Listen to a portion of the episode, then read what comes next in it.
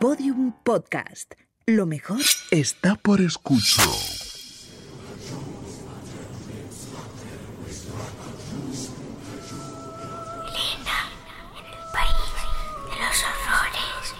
con Elena Merino en Podium Podcast.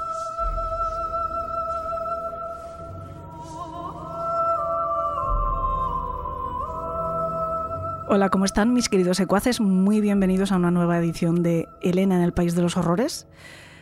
Esta vez vamos a dar una de cal. Creo que la semana anterior del programa que ofrecimos en Podium y en todas las plataformas en abierto dimos una de cal, es decir, Hablamos de la muerte, yo decía que la mayor asesina de todos, ese perogrullo, dije, pero es cierto que no hablamos de sus ayudantes directamente, no hablamos de asesinos, o por lo menos con pruebas. Me decía Irene después, bueno, hablamos de Ramón y Cajal, eh, dijimos que era un resurreccionista, pero es verdad que no estamos seguros si no le ayudaban a, conseguir esos cadáveres frescos Mm, facilitando que se convirtieran en cadáveres. Bueno, como no teníamos pruebas no podíamos contarlo como tal. Pero hoy pues nos vamos a ir al extremo contrario. Nos propusimos buscar algunos casos que nos hicieran estremecernos a nosotros, que ya estamos un poquito eh, curtidos en estas materias. Llevamos muchos años estudiando biografías de criminales y todavía, de vez en cuando, pues nos hacen esa pregunta. ¿Hay algún caso que te sorprende? ¿Hay algún caso que te asuste? ¿Hay algún caso que te conmueva particularmente? Salva llegó un día con una historia que le había dejado perplejo y que no daba crédito por la crueldad de sus protagonistas. Un caso que es bastante conocido, yo creo que actualmente, que se llama o que se popularizó como el crimen de Hello Kitty. Nos lo va a contar hoy pero yo le propuse a Irene, ¿encontraríamos más casos en los que la realidad supere tan a lo bestia eh, el resto de historias que conocemos de crueldad extrema? Y lo cierto es que sí, que no resulta todavía difícil encontrar esos casos.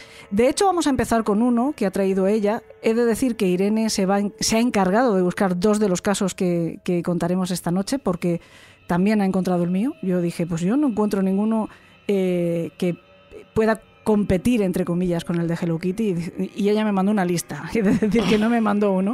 Y Irene Gaspar, por cierto, que estáis aquí muy callados, estoy diciendo vuestros nombres, pero muy disciplinados. Como no he dicho nombre y apellido, estáis calladitos. Irene Gaspar, ¿cómo estás? Buenas y salva la roca cuando queráis. Vosotros habéis fuego. A ver, ¿eh? yo he venido aquí a hacer un especial de Navidad del País de los Horrores y, tiene que ser horroroso. nos salen raros los especiales de Navidad, nos, salen mejor los de, los de Todos los Santos y Halloween. Pero bueno, eh, ¿qué, ¿qué programa del País de los Horrores no es un especial de Halloween o de, Todos los Santos. Bueno, decía que yo le dije, Irene, mm, no sé si es que no estoy sabiendo buscar, pero no encuentro ninguno que pueda eh, equipararse en extrema crueldad al de Salva, al de Hello Kitty. Y me mandó una lista. Y de esa lista yo he elegido el que yo contaré hoy. Y ella me dijo, yo tengo un caso que quizás sea uno de los protagonistas de tortura más antiguos y quizá menos conocido, ¿no? De, de cuantos hay, como digo, en los anales más remotos de la historia eh, clásica, si quieres, porque estamos hablando de un protagonista de 500 años antes de Cristo. Así es, así es. Em, cuando hice la búsqueda, yo me, quise buscar a alguien, pues eso, eh, de hace mucho tiempo para no redundar siempre en las historias actuales. y bueno, yo si pensamos en los personajes más crueles de la historia, seguro que muchos eh, recordarán a Calígula, a Black Tepes, a Elizabeth Bathory o, a Gilles de Reis o incluso hasta el, propio Hitler. Pero como las andanzas de esta gente ya serán de sobra conocidas por, los oyentes del programa, rascando un poco en libros de historia, eh, he encontrado una leyenda que es digna de formar parte de este ilustre panteón de personajes malvados y creo que este será un buen merecedor de situarse en esta lista de gente siniestra de las es, crónicas leyenda del o es caso real? Pues ¿O está adornado? Mm, es que el problema que tenemos con los casos así de antiguos es que al final cómo pasa un poco como Gilles de Reis. Eh, la historia al final la cuentan los vencedores. Eh, bueno, voy a hablaros de lo que sucedió y vosotros sacáis vuestras conclusiones.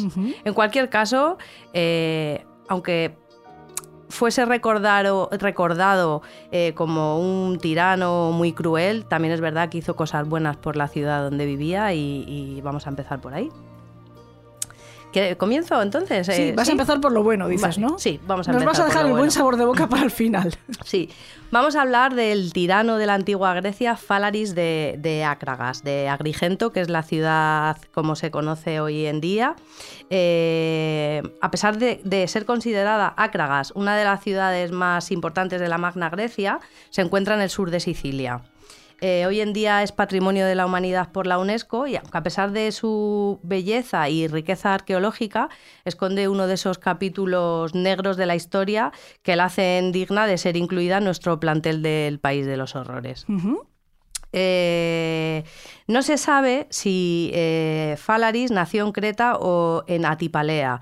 lo, que, lo, primero que se conoce de él es que su madre, estando embarazada, tuvo un sueño en el que se le presentaba Hermes, que es el mensajero de los dioses, y le ofrecía una copa de, vino. Ella rechazó la invitación del mensajero de los dioses y este, eh, enfadado, le tiró el contenido de la copa, que no era vino, era sangre. Entonces en el sueño toda la casa se inunda de sangre, eh, sus vestimentas, todo. Entonces ella preocupada va a consultar al oráculo, como era común en la época, y la sacerdotisa le dice que el hijo que va a traer al mundo será conocido por su crueldad eh, y que será un, tirano muy famoso de, de la historia. Bueno, pues Así se quedó la cosa y alrededor del año 570 a.C. comenzó su, reinado. Eh, Acragas era una colonia de, Gela, que a su vez era una colonia de, la Magna Grecia. Eh, Gela también es una ciudad eh, que está en, Sicilia y eran ciudadanos principalmente de Rodas y de, y de Creta entre los que se encontraba eh, Falaris, que al trasladarse a Agrigento para formar la nueva colonia fue designado como vigilante de, aduanas. Él se dio cuenta de la riqueza en potencia que tenía la ciudad y que a su vez eh, la oligarquía que, con, la, que con, la, que estaban gobernando los, dirigentes de la ciudad estaba favoreciendo a esos dirigentes y empobreciendo al pueblo. Entonces él decide dar un golpe de Estado y se hace con el, con el poder de la ciudad. En un, en un principio, eh, él convirtió la ciudad en una región rica y poderosa, conquistó parte de la isla, amplió las, las fronteras de, la ciudad y la proveyó de agua corriente, eh, construyó el, templo de, Zeus, que hoy todavía se puede, se puede visitar porque se conserva, y la, la fortificó con murallas. Sin embargo, hasta eh, aquí la parte buena. Esto es. Sin embargo, él, él sería recordado por, por, su extrema crueldad. Eh, él gobernó hasta el año 554 a.C. y durante los casi 20 años que duró el mandato sembró el pánico entre sus súbditos y, sus enemigos. Eh, de hecho, aparecen las crónicas de, Píndaro, que vivió un siglo después, e incluso en algún texto de Aristóteles se menciona el tormento de Falaris al hablar de depravación aunque como siempre hay otras versiones de la historia que le describen como alguien carismático, filántropo y amante de, la cultura. Se llegó a decir que practicaba el canibalismo incluso con niños recién nacidos. Pero yo creo que esto forma parte de, de, las malas lenguas. Pasa, es que me recuerda muchísimo al caso, de, Gilles de Reis. Mm. Que en un momento determinado, además hay que recordar, eh, también ocurre con en el caso de el Ercebet Bathory, ¿no? que son muy poderosos y hay mucha gente interesada en, arrebatar, el arrebatar, ese poder, efectivamente, y quedarse además con sus tierras, con sus títulos.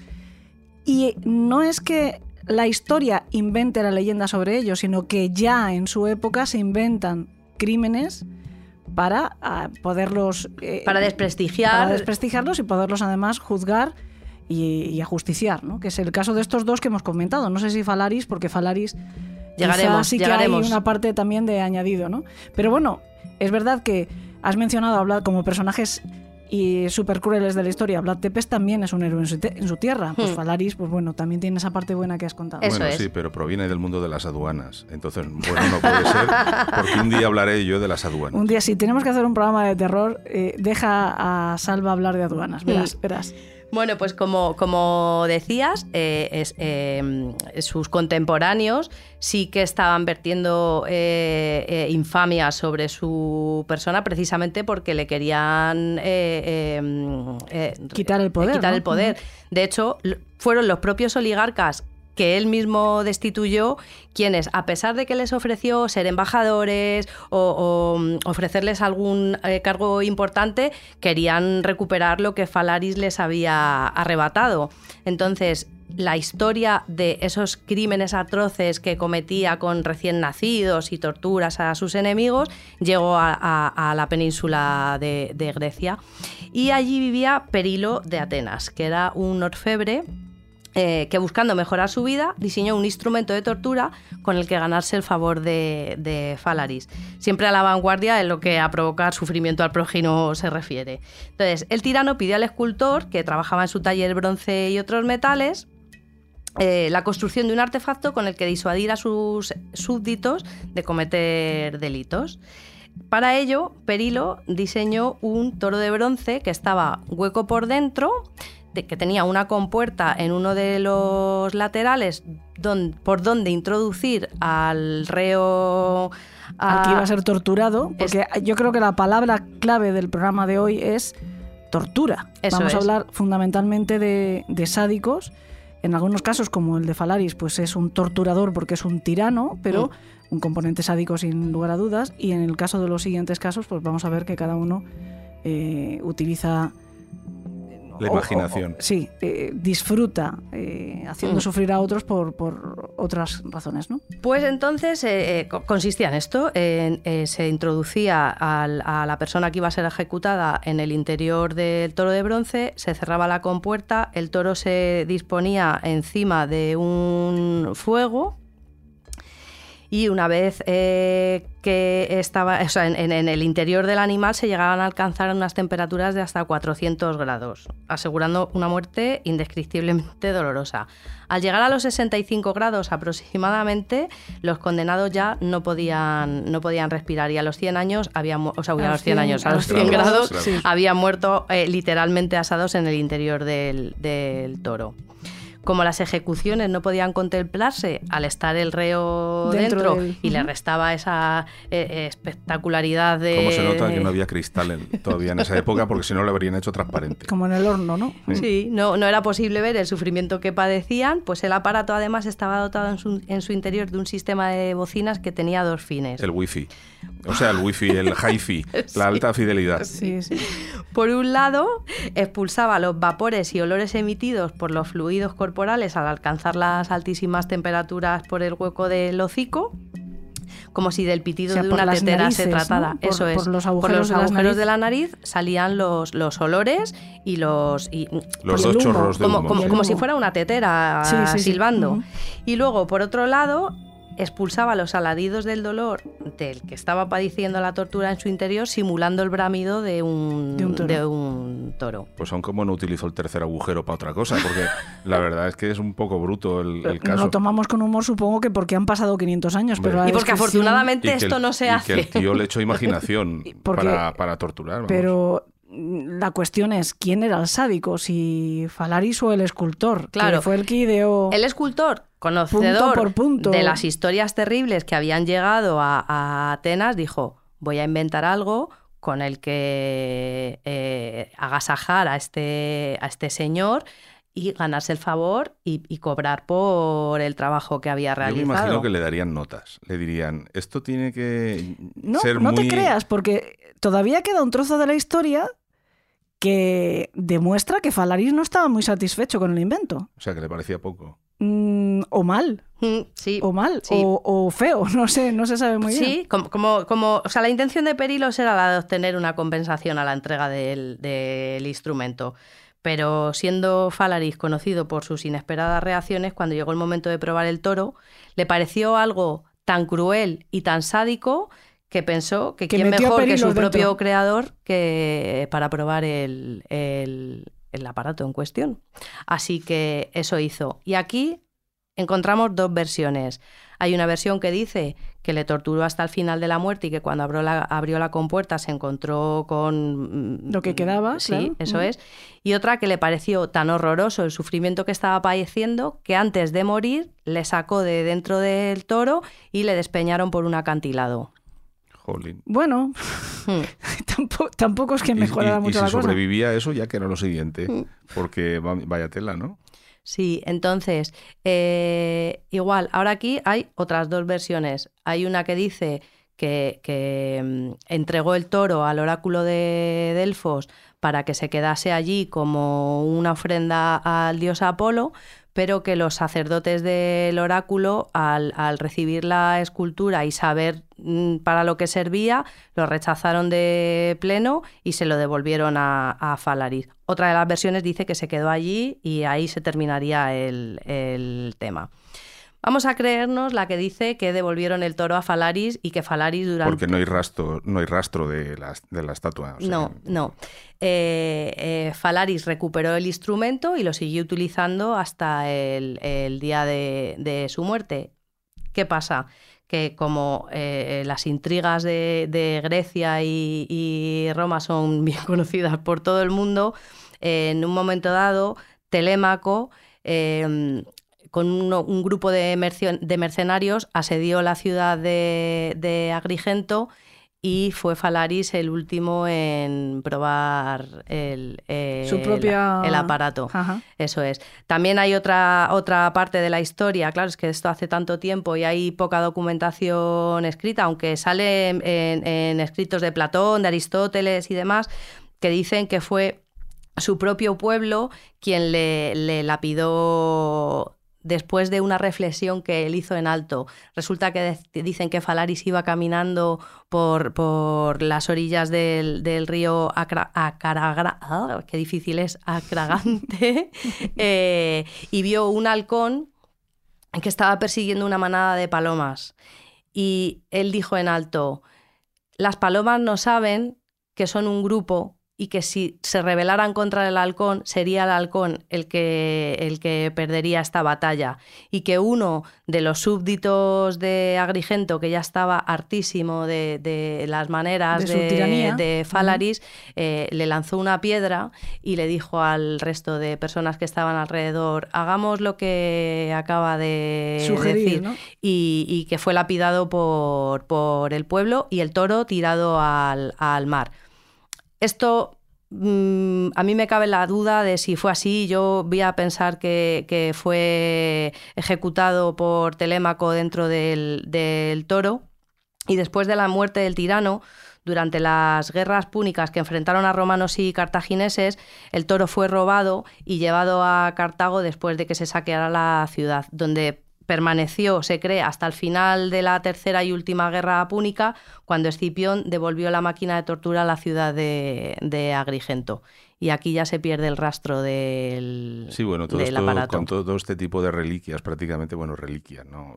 De, de, artefactos o de trofeos, ¿no? Pasa lo mismo, pasa lo mismo con el arca de la alianza, que hay un momento en la historia en donde ya se pierde la noción de si es una invención o si realmente es algo real. ¿no? Desgraciadamente, el toro de Perilos sí se ha reproducido, lo hemos visto, de hecho, representado mm. muchas veces, y seguramente, si no el original, bueno, pues. Sí, de hecho, os, voy a contar una última cosa. Sin duda se ha utilizado en algún mm. momento de, que historia. durante la época romana, ya en plena persecución de los cristianos, se habla de alguna versión del toro de Falaris que, fue que fueron utilizadas como método de tortura contra, contra los cristianos. Y de hecho, es conocido su uso en la tortura de distintos mártires de, la Iglesia, entre ellos San Eustaquio, que tras negarse a ofrecer sacrificios a los dioses romanos, fue condenado a morir en el, interior de un buey de, metal junto a toda su familia, aunque la Iglesia dice que esta historia no es, no es verdad. También, no es canon. También ¿Qué dicen es, ahora? eh, eh, encontramos a San Antipas, que fue detenido por sacerdotes paganos y lanzado al interior de un toro de bronce al rojo vivo en el templo de Artemisa, donde murió abrasado. Esto sí, por lo visto, es, es cierto. Y, eh, aunque eh, lo que dice la, bueno, como muchos mártires, que cuando abrieron el toro para recoger eh, los restos, se encontraron que el cuerpo estaba intacto, que no había sufrido quemaduras ni, ni nada por el estilo. Y luego la última mártir de la que se cuenta que fue torturada en el toro de metal fue Pelagia de Tarso. Y hasta aquí lo, que... El periplo del toro de, de Pues Perilo. en ¿no? alguna colección andará. Si ha Supongo. existido, en alguna colección andará. Y seguramente debió de existir porque es cruel a tope y siempre Mm. que alguien lo menciona tanto a lo largo de la historia es que en algún lado tiene Mm, que haber existido. Otra, otra que has mencionado en esa lista de los eh, grandes hits del sadismo y la crueldad eh, a lo largo de la historia, que es Eliza- eh, Elizabeth Bathory, Elizabeth Bathory, se le atribuye, por ejemplo, también la creación de, de la Dama de Hierro. ¿no? sí. Es una versión. Mm. Y, y la Dama de Hierro también sabemos que se ha Mm. utilizado mucho tiempo como Instrumento. método de tortura, ¿no? A ella se sí atribuyen hay- para, intent- para como romantizando la extracción de sangre de las doncellas que ella quería desangrar para bañarse, ¿no? Hmm. Bueno, yo me imagino que muchas de estas historias tienen esa parte de leyenda que también romantizan al personaje añadiéndole pues más rojo sobre el propio rojo que tienen. Y el caso que yo que tú has elegido para mí, he de decir, porque aquí créditos a quien los merece. Es y un regalo para ti de Navidad. Sí.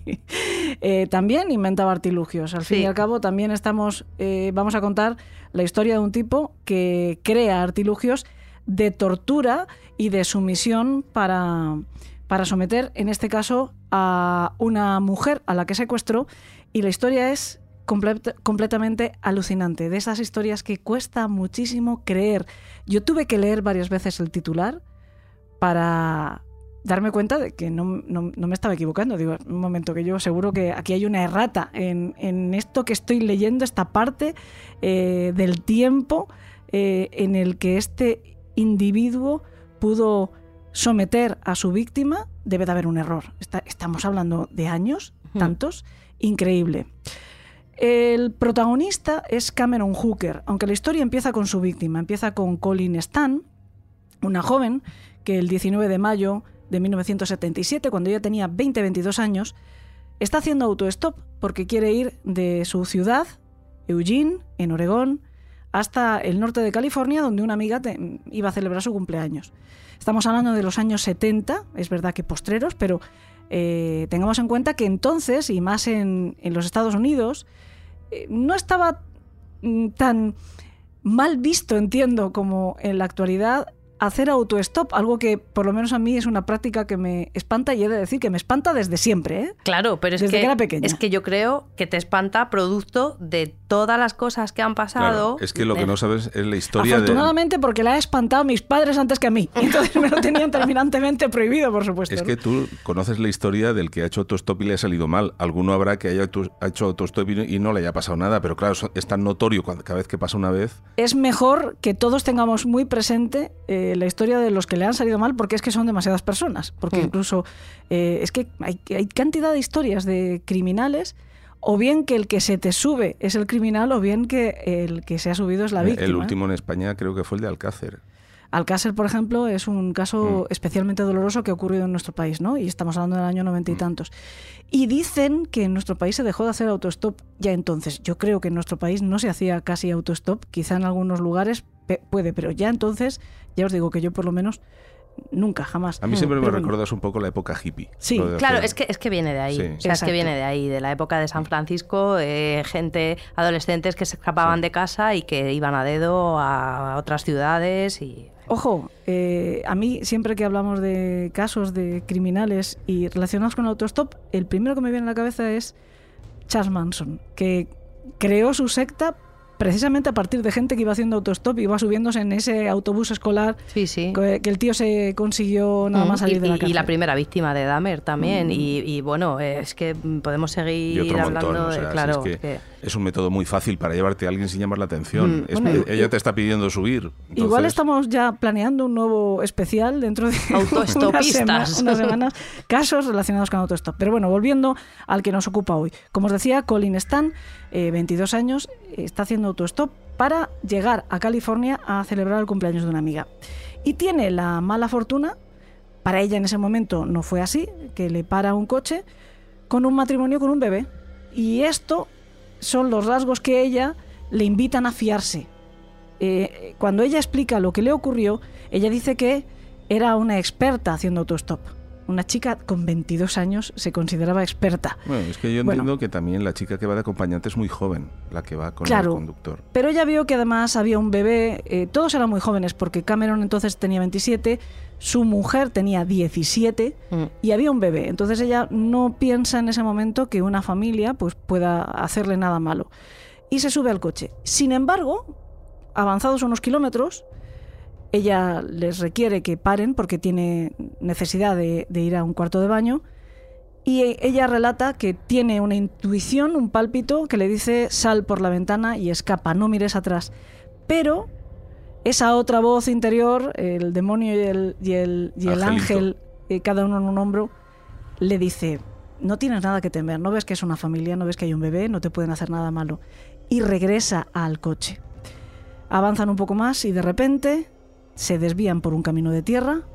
Ella empieza a extrañarse. Es verdad que cuando ha regresado al vehículo ha visto encima del asiento donde ella se sienta, ha visto un artefacto extraño que es como una caja de madera, bueno, que antes no estaba ahí, pero pues la han sacado del portamaletas, lo que sea.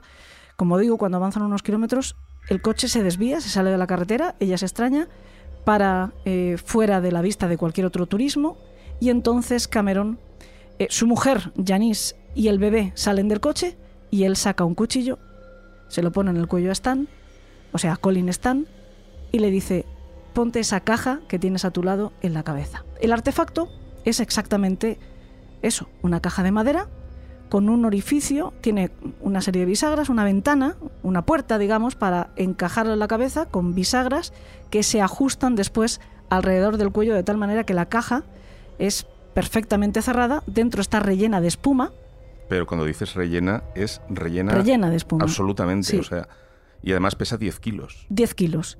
Es, eh, la- apertura es como un casco, digamos. La apertura permite, como el casco, meterla.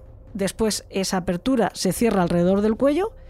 10 kilos sobre tus hombros, rellena de espuma, con una serie de agujeros hechos de- con taladro, como antiguamente las cajas de los animales Mm. eh, de granja, cuando te los daban para transportar, que tenía una serie de agujeros hechos con taladro a través también de esa espuma para que entrara algo de aire y que pudiera respirar, pero la caja está ideada para eh, que pierda absolutamente el contacto con, con la realidad y, y el contacto sensorial a través de oídos, de vista y por supuesto que ningún sonido que pudiera emitir se pudiera escuchar fuera. De esta manera, con ella llorando mm, desesperada sabiendo que su vida estaba en, en un clarísimo peligro, recorren hasta 500 kilómetros hasta Red Bluff, que es donde estaba la casa de Cameron Hooker y su esposa Janice. Elena, no nos consta que él desarrollara el, el diseño de esa caja anteriormente con nadie más, ¿no? Está, ¿Lo, lo, inventa él en su casa no. o tenemos sí, una hará, sospecha que hay? Vamos a llegar a Ah, ello después. De momento, la historia se conoce eh, a partir de, de este caso, de, de este secuestro, porque es la víctima superviviente. Pero vamos a llegar a dejar en abierto, desgraciadamente, eh, un caso de una víctima anterior, que ya se empleó eh, esta caja con ella. Pero eso lo sabremos a partir del testimonio eh, que aportará más adelante la mujer. Pero bueno, como os digo, llegan hasta Red Bluff, a ella la sacan del coche, la llevan hasta un sótano y en el sótano la cuelgan de las muñecas de unos ganchos del techo. Y él empieza a torturarla, a golpearla, a darle descargas eléctricas y abusar sexualmente de ella, pero no, no genitalmente. Esto es importante. Y no lo hace así porque eh, Colin Stan ha sido elegida para convertirse en su esclava sexual después de haber llegado a un acuerdo con su esposa Janice un acuerdo firmado ha hecho a Yanis firmar un contrato por el Mm. cual se compromete a permitirle tener una esclava sexual siempre y cuando no tengan relaciones completas sexuales. Es decir, la parte, digamos, genital queda reservada para su esposa legítima.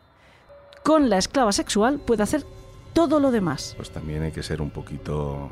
¿eh? Hay que ser una niña de 17 años a la cual has secuestrado a los 15 y has hecho prácticamente el mismo tratamiento. Veremos cómo transforma, de hecho, a estas dos mujeres. Estas dos mujeres sufren eh, lo que todos conocemos como, como síndrome de Estocolmo. Mm. Veremos cómo incluso años después, porque esta situación que se va a poner mucho más dramática, dura siete años. Y veremos que, se, que es mucho más dramática. Sí. Esto no acaba más que Sí, de empezar. sí. O sea, siete años en esta situación y las dos mujeres van a convivir, no sé si exagero diciendo casi en perfecta armonía con un torturador. Esta muchacha, después de sufrir todas estas vejaciones, queda colgada del techo, mientras el matrimonio hace el amor, si es que se le puede llamar así, eh, en una relación enferma y tóxica como la que este individuo mantenía con, con sus parejas, incluso las parejas, entre comillas, voluntarias, debajo de ella. Lo siguiente que hace es que ha construido una caja, hay una primera caja construida de un metro ochenta aproximadamente, donde eh, apenas cabe Colin sentada, no, no- no- no se puede ni siquiera tumbar, y la mete ahí. En esta caja permanecerá hasta que la familia se muda, hablo de años, se muda de la casa con ese sótano hasta una caravana. Mm. La situación no va a mejorar, porque cada día eh, Colin permanece 22, 23 horas encerrada en esta caja, encerrada, en silencio, porque tenía terminantemente prohibido emitir ningún sonido. Se alimentará una vez al día, cuando por la noche la sacan, le dan de comer restos de comida, la somete a torturas, golpeándola, electrocutándola, violándola con objetos, vaginal y analmente. Pero en esa casa hay un niño de que ella De momento hay un bebé, pero no tardará en haber un segundo bebé. Mm, Y- Claro, y- es que Es crecen. que es- eh, esta, esta primera caja que dices estaba en el hueco de una escalera y estaba 22 horas allí, con lo cual sus necesidades Mm. y, y- y todo eh, lo tenía que hacer en, en el hueco y no lo limpiaban. O sea, mm, o sea, lo limpiarían de vez en cuando, pero no a diario, con lo cual tenía que estar viviendo en su propia inmundicia. Sí, pero tú, eh, fíjate, cuando ya tienes un hijo, eh, los niños interactúan con prácticamente, ven la casa crecer desde el- la altura del, del suelo hasta arriba, de debajo de los muebles. Quiero decirte, tú cuando te has criado en una casa, conoces todos los rincones de la casa y tienes amiguitos que entran en la casa. Es que en el y estás momento- viviendo en una situación que es insostenible, entiendo De yo. momento, el hijo de, de Hooker, de Cameron Hooker y de Janice, es un bebé. Sí, de pero momento es un ella bebé. está siete años en... en- No, si, si la cosa se va a complicar, si la cosa se va a empeora, sí. Eh, como digo, ella la sacan esa, esa hora solamente para esto y la vuelven a meter en la caja. Otras 22 horas, así, años, hasta que la familia se muda a una casa rodante, la típica caravana, eh, y, la, y entonces ya no hay hueco de escalera, se construye una nueva caja, en este caso un, una- un ataúd, un poco más ancho que un ataúd. De hecho, de ancho es aproximadamente como la mesa en la que estamos ahora mismo, Mm. porque estamos en el estudio 2 de Yes We Cast del imperio Yes del, We del Cast. imperio Yes We Cast. De hecho, mm, he evitado antes hacer la broma, pero mm, si me noto tan nerviosos es porque a mi espalda hay un ondas. Y esto a mí me cohibe mucho. me cohibe mucho un ondas que, por cierto, me recuerda un poco a un caballo de Troya. También iba relleno de cosas. Pero bueno, eh, como decía, pues será más o menos aproximadamente como esta mesa que tendrá un metro más o menos de ancho, de largo, pues apenas para que ella cupiese. Permanecía tumbada, por lo tanto, sin poderse incorporar esas 22-23 horas diarias. Eh, ahí sí que le proporcionaron una cuña para que pudiera hacer sus necesidades en una cuña. Eh, y ahí ah, hay un, un agujero en ese ataúd a través del cual ella ve eh, una fotografía de una chica. Ella sabe quién es esa chica, por lo menos después, lo contará. Ella dirá que identifica, que reconoce a esa chica. Pero quedaros con el dato. Hay una fotografía de una chica apoyada en un bolso y ella puede ver esa fotografía. Ese agujero, junto a ese agujero ponen un ventilador, porque estamos hablando de California, estamos hablando que en verano alcanza dentro de la caja los 38 grados en un buen día. Entonces, para que tenga algo más de aire, le ponen un ventilador para que más o menos haga que circule eh, cierta frescor, entre comillas, dentro en el interior de ese ataúd. Que, es- que estaba debajo de la cama. Eso iba a decir, sobre el ataúd hay una cama de agua, que es la cama del matrimonio. En esa cama, en el año, al año siguiente de- del secuestro, en el año 78, Yanis pare a, su- a su segundo hijo con Colin dentro de la caja, oyendo todo esto. Ella escucha cada noche cómo el matrimonio se acuesta, cuando ella la meten en la caja, ella les oye dormir o les oye hacer lo que tenga que hacer y oye el parto de, su secuestradora, ¿no? en este caso, de la segunda niña. Eh, lo que le hacen creer en todo momento es que Hooker pertenece a una organización secreta que, le llama, que se llama La Compañía. Y le advierte que esta, bueno, esta organización secreta se dedica a crear esclavos sexuales. Y le advierte que si intenta escapar, la compañía va a acabar con ella, va a asesinarla duramente, cruelmente. De hecho, Janice contribuye a este miedo diciéndole, más vale que cojas una escopeta y te pegues un tiro ahora mismo antes de intentar escapar, porque si tú huyes, la compañía no solo te torturará mucho más bestia que mi marido y acabará con tu vida, sino que acabará con la de tu familia. A ver, te Sí, digo una Esto cosa. es un poco eh, eh, David Parker Rey. Sí, el, sí, sí. el- el Sí, pero con esa calidad de vida a lo mejor es lo mejor que te puede pasar. Desde porque es luego. que, pff, 24 horas metido en una caja. Cuando a ella le preguntan cómo sobrevivió, porque este es, es que estamos hablando siete años metido en un ataúd, 22 horas al día, ella disociaba la realidad. Ella lo que hacía era, su mente se evadía, procuraba irse eh, con su imaginación a un lugar donde ella se sentía a salvo, donde estaba con gente que la amaba y procuraba evadirse. ¿Qué poder, qué poder mental? Sin embargo, esta mujer ha tenido una vida llena de desgracias después de eso, obviamente, porque yo me imagino que por mucho que tú tengas esa fortaleza, el trauma es el trauma es exagerado, el trauma es insuperable. Sí, pero en este caso no cualquier tiempo pasado fue mejor. O sea, está claro que por mucho que tú disocies y todo lo que tú quieras, siete años metido en una caja da muchas horas para No, pero pensar es que cosas. ¿eh? además, eh, no- no- imagino que, que lo vas a contar, la familia de ella conocía a su secuestrador y a, y Yanis porque habían estado incluso de visita. Sí, eso ocurre un poco más adelante. Una cosa también interesante para entender cuál es el proceso psicológico al que someten a ella y por lo que ella resulta ser una, una víctima tan, entre comillas, fácil, tan sumisa, es porque, entre otras cosas, la despersonalizan. A ella le quitan su nombre, la llaman K, tiene que dirigirse a él como amo, tiene que dirigirse a ella como señora, no puede hablar sin permiso y como digo es 22 horas encerrada en un ataúd.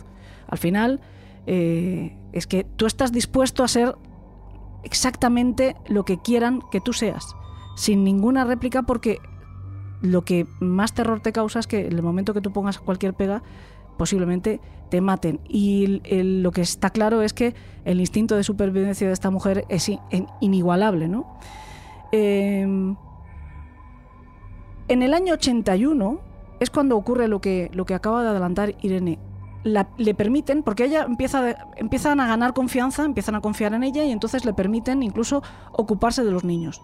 Le dejan salir, empieza a tener cierta, entre comillas, libertad, le dejan ocuparse del jardín, limpiar la casa, cuidar de los niños, estar fuera de la caja, ten- básicamente es darle uso y tenerla de chacha. tener porque- una esclava para Claro. dos funciones. La función sexual, porque por supuesto por las noches volvemos con las sesiones de tortura y las sesiones de sexo, que eh, además, por supuesto, él no mantiene su acuerdo con su esposa. Durante un tiempo no, no la violará genitalmente, pero llegará un momento en el que sí.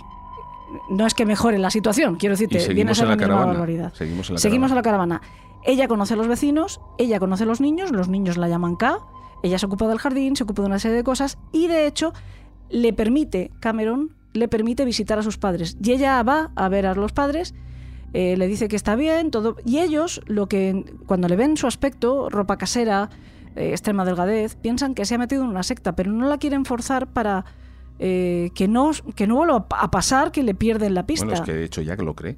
Ella cree que está en una secta porque lo que le han contado. No, ella, ella lo que cree es que tiene que ser sumisa y obediente y ser una esclava, porque si no, una organización secreta y criminal va a acabar con la vida de sus padres y de su familia, y que a ella la van a someter a, a un, final aún más atroz del que eh, le propiciaría su amo actual.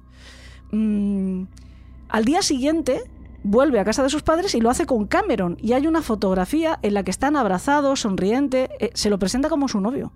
Les presenta a Cameron como su novio. De hecho, Cameron llega a creerse esto y plantearse tomarla como segunda esposa. Y se lo dice a Janice. Y es aquí el punto de inflexión. Este es el punto de inflexión. Hay un momento después de estas visitas que Cameron vuelve a preocuparse. Entiende, reflexiona que le ha dado demasiada libertad y vuelve al encierro. De repente vuelve a temer que ella pueda querer escapar y vuelve a encerrarla diariamente 22, 23 horas en el ataúd. Y así está los siguientes tres años de nuevo. Y ella, tranquila.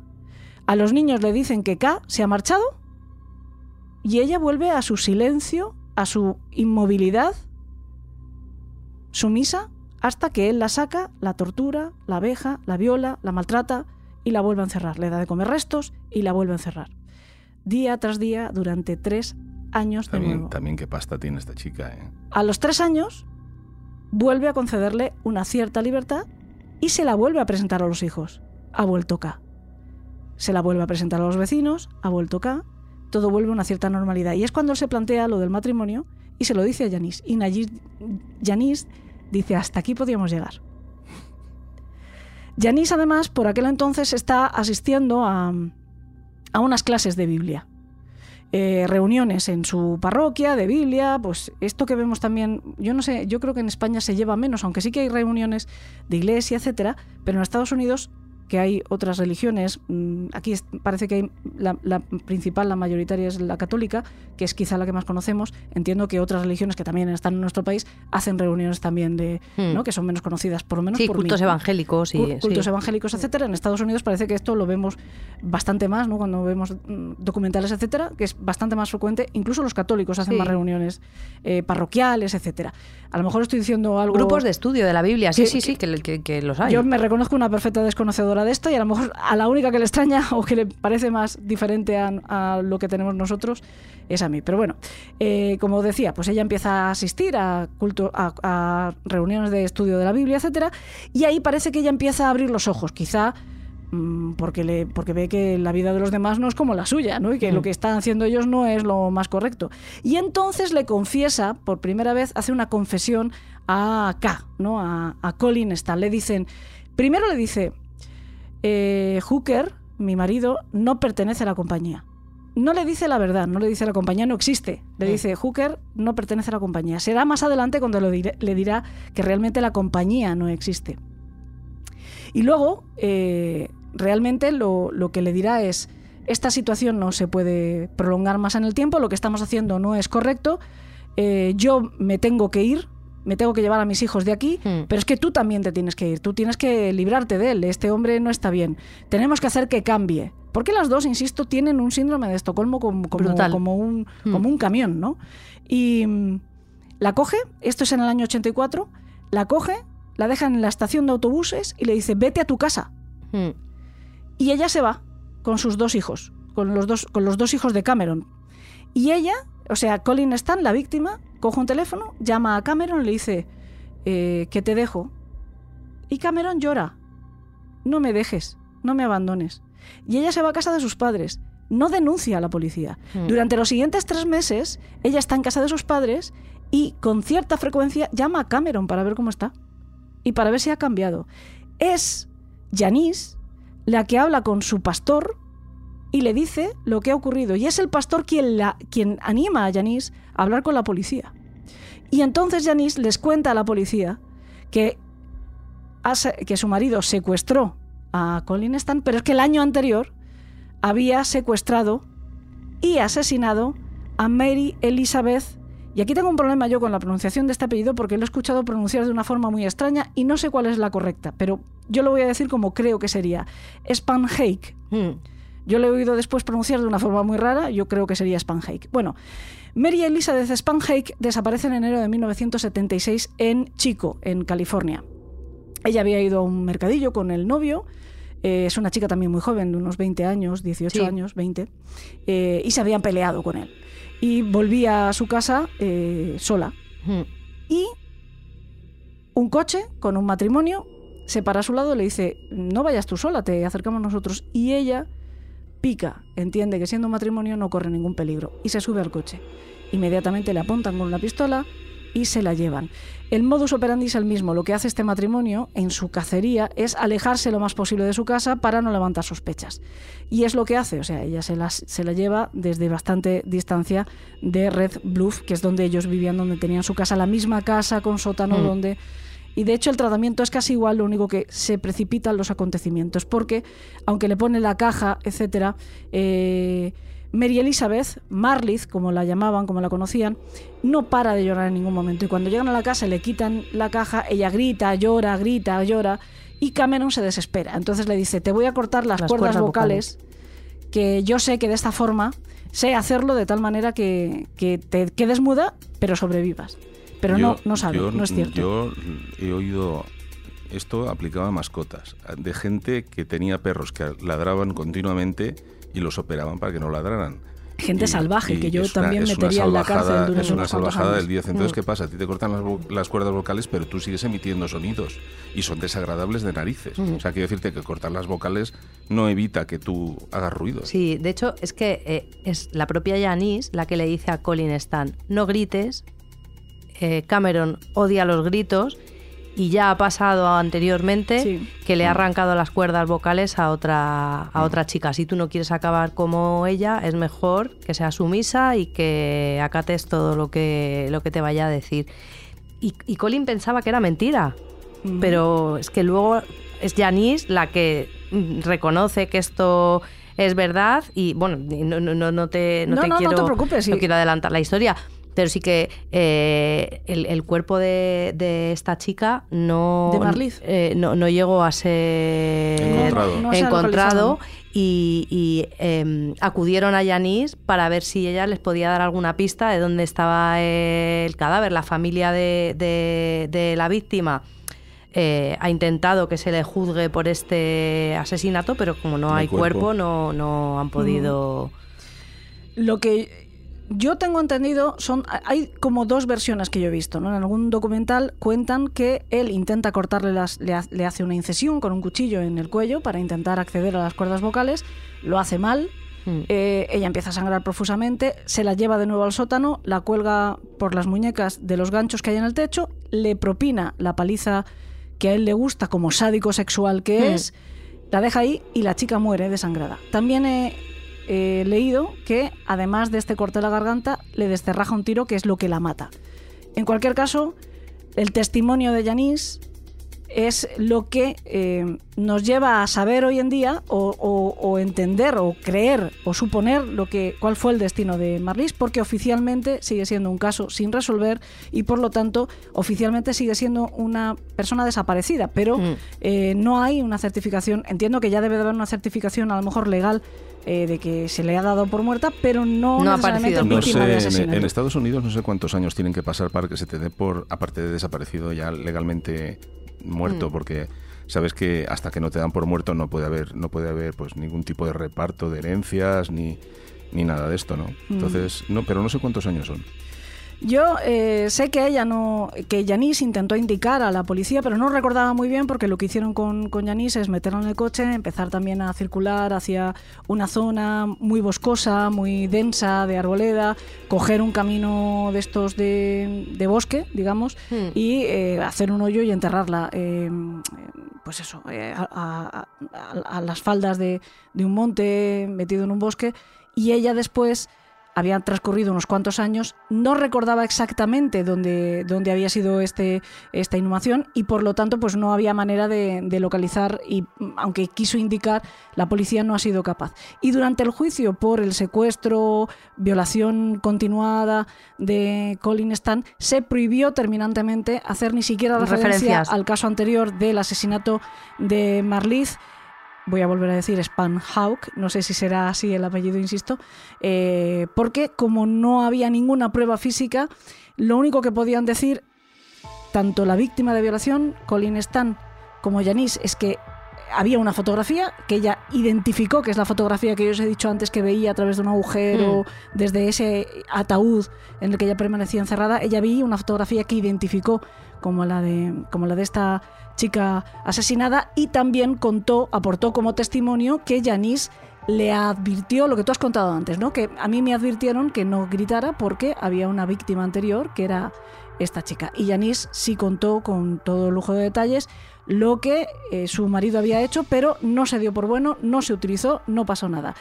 Cameron eh, Hooker fue juzgado exclusivamente por agresión sexual, secuestro, etcétera, condenado a 104 años. En principio no podía eh, concursar a una libertad condicional hasta el año 2023, pero al final, por culpa, de, iba a decir por culpa de la pandemia, al final se, se consideró que fuera adelantado a 2015.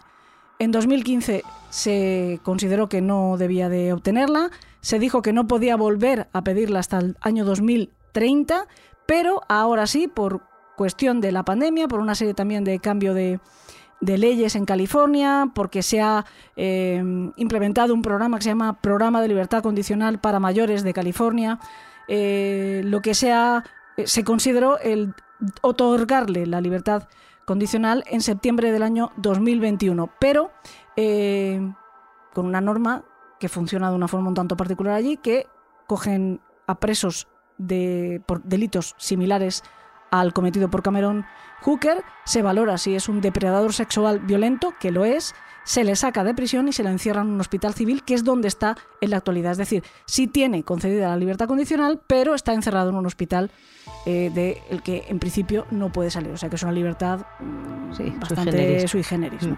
Pero bueno. Mm, tú me comentabas porque hay un, es verdad que hay un en la nueva temporada, me parece que es la tercera temporada de una serie que se llama Misterios sin resolver. Hay un episodio eh, bastante curioso, porque Misterios sin resolver me parece que va más de aspectos de temas de parapsicología, etcétera, pero tratan eh, sobre todo el primer crimen, el de, el de Marliz. Eh, pero bueno, inevitablemente también tienen que hablar del de Colin Stan, ¿no? Elena, he mirado, eh, se considera a los 10 años. Una desaparición se da por muerto a los 10 años. A los 10 años, pero creo que lo tiene que solicitar la familia. Mm. Tú tienes que solicitar que certifiquen o que den ya. Sí, porque se entiende que si no, la familia tiene que avanzar. Claro, efectivamente. Bueno, eh, lo, que, lo que comentaba, en este episodio, que por si alguien tiene curiosidad, mm, que, se llama Apartamento. 47, creo, o algo así. 14, mm. Apartamento 14, o, algo así. Es la tercera temporada. El episodio 4. El episodio 4. Bueno, si no, que lo miren. Está, me parece que ahora mismo en la plataforma Netflix. Es un poco pintoresco el episodio. Es pintoresco. Yo, la verdad es que es el, único episodio que he visto de toda la serie de Misterios. Es un poco como el del Hotel Cecil. Eh, el, documental aquel. Sí, que, sabiendo que no es del todo real esto que están contando del ascensor y que era un protesicótico y demás, eh, no es que engañen, sino que ocultan cierta información que no hace el caso tan paranormal o tan estrambótico como si cuentas eh, eh, todo. Y es que, a ver, la historia del fantasma, de la madre y de la hija. Eso iba, claro. A ver, eh, misterios sin resolver, tengo la sensación, insisto, yo no soy seguidora de la serie, por lo tanto no, hablo un poco sin saber, ¿no? Hablo un poquito sin sí, saber. Pero es un poco como el canal Historia con lo de los ovnis. Sí.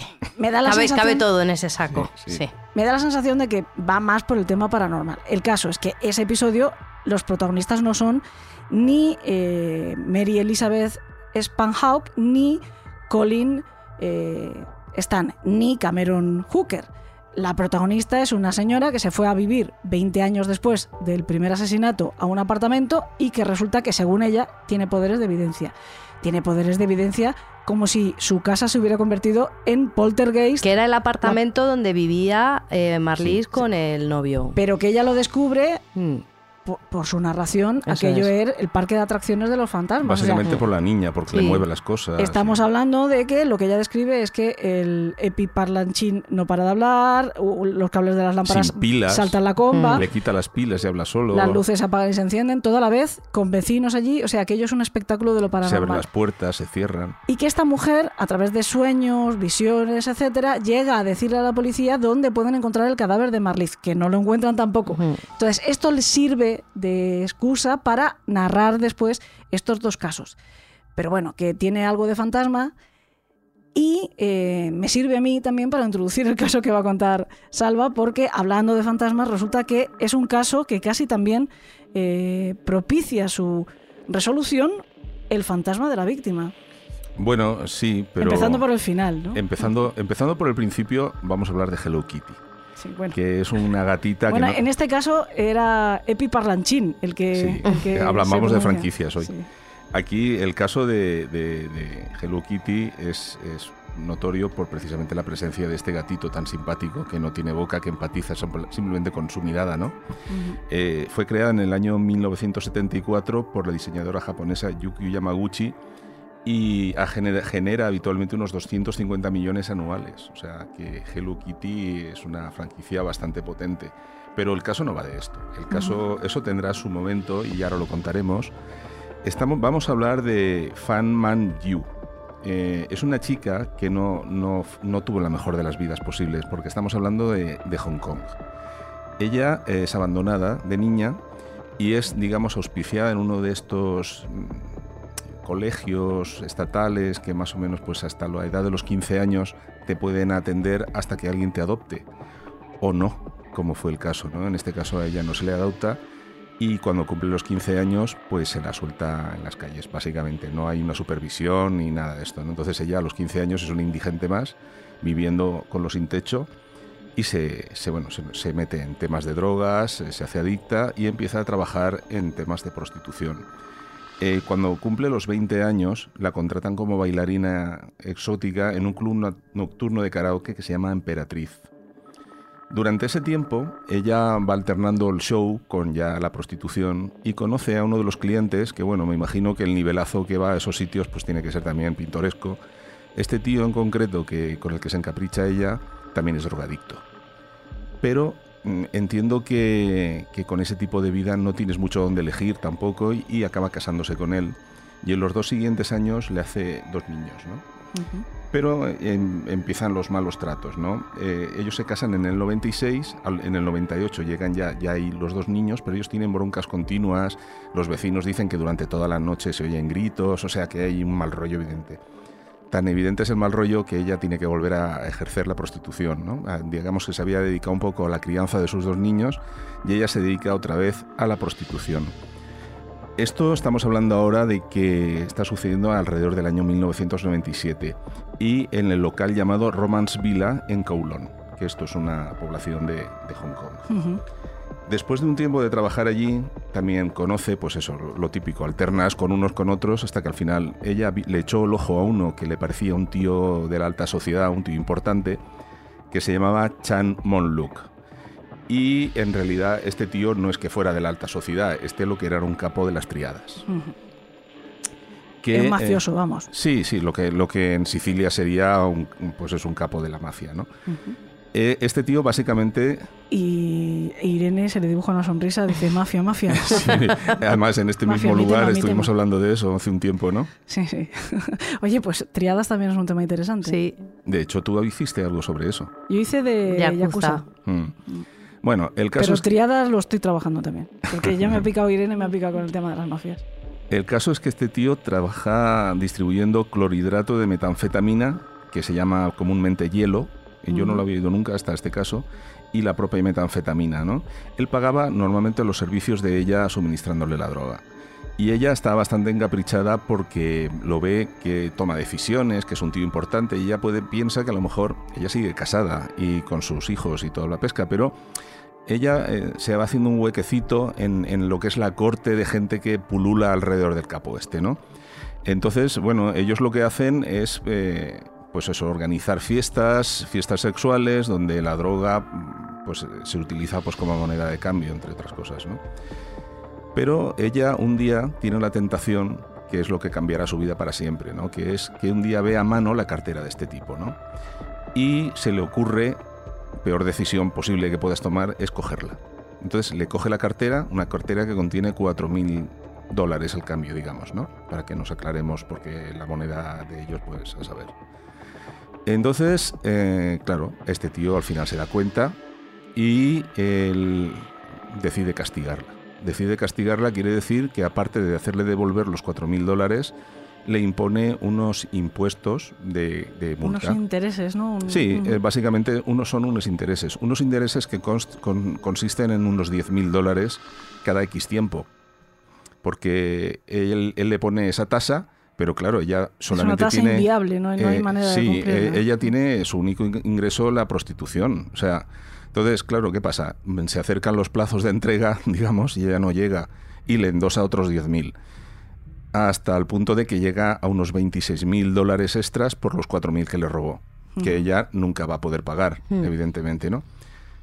Bueno, esta gente es mala gente y, y hace cosas de mala gente. Y, y lo que hace es que este está tan cabreado porque sabe que nunca le va a poder devolver que dice, bueno, no, pero me voy a entretener un ratito. Bueno, yo ahí, fíjate, eh, no, no entiendo que haya cabreo, hay sadismo puro y duro. Volvemos a lo Bueno, mismo. no es Hay- un motivo. Eh, una- Ellos, de hecho, dirán que, que lo que va a pasar a partir de ahora es que lo hacen porque se divierten, porque es divertido, porque es una, es una adición extra a sus, a, a- a sus fiestas. Mm. ¿Sabes? Es decir, eh, es como si te compras la PlayStation. Ni, si- dices, ni "Ah, siquiera creo que en la figura de, de una chica como, como ella haya una lección, una advertencia para el resto de personas a las que tienen sometidas, ¿no? Como vemos otras veces en organizaciones criminales que se lanza un mensaje. Aquí hay poco mensaje que lanzar y sobre todo lo que va a pasar a continuación mm".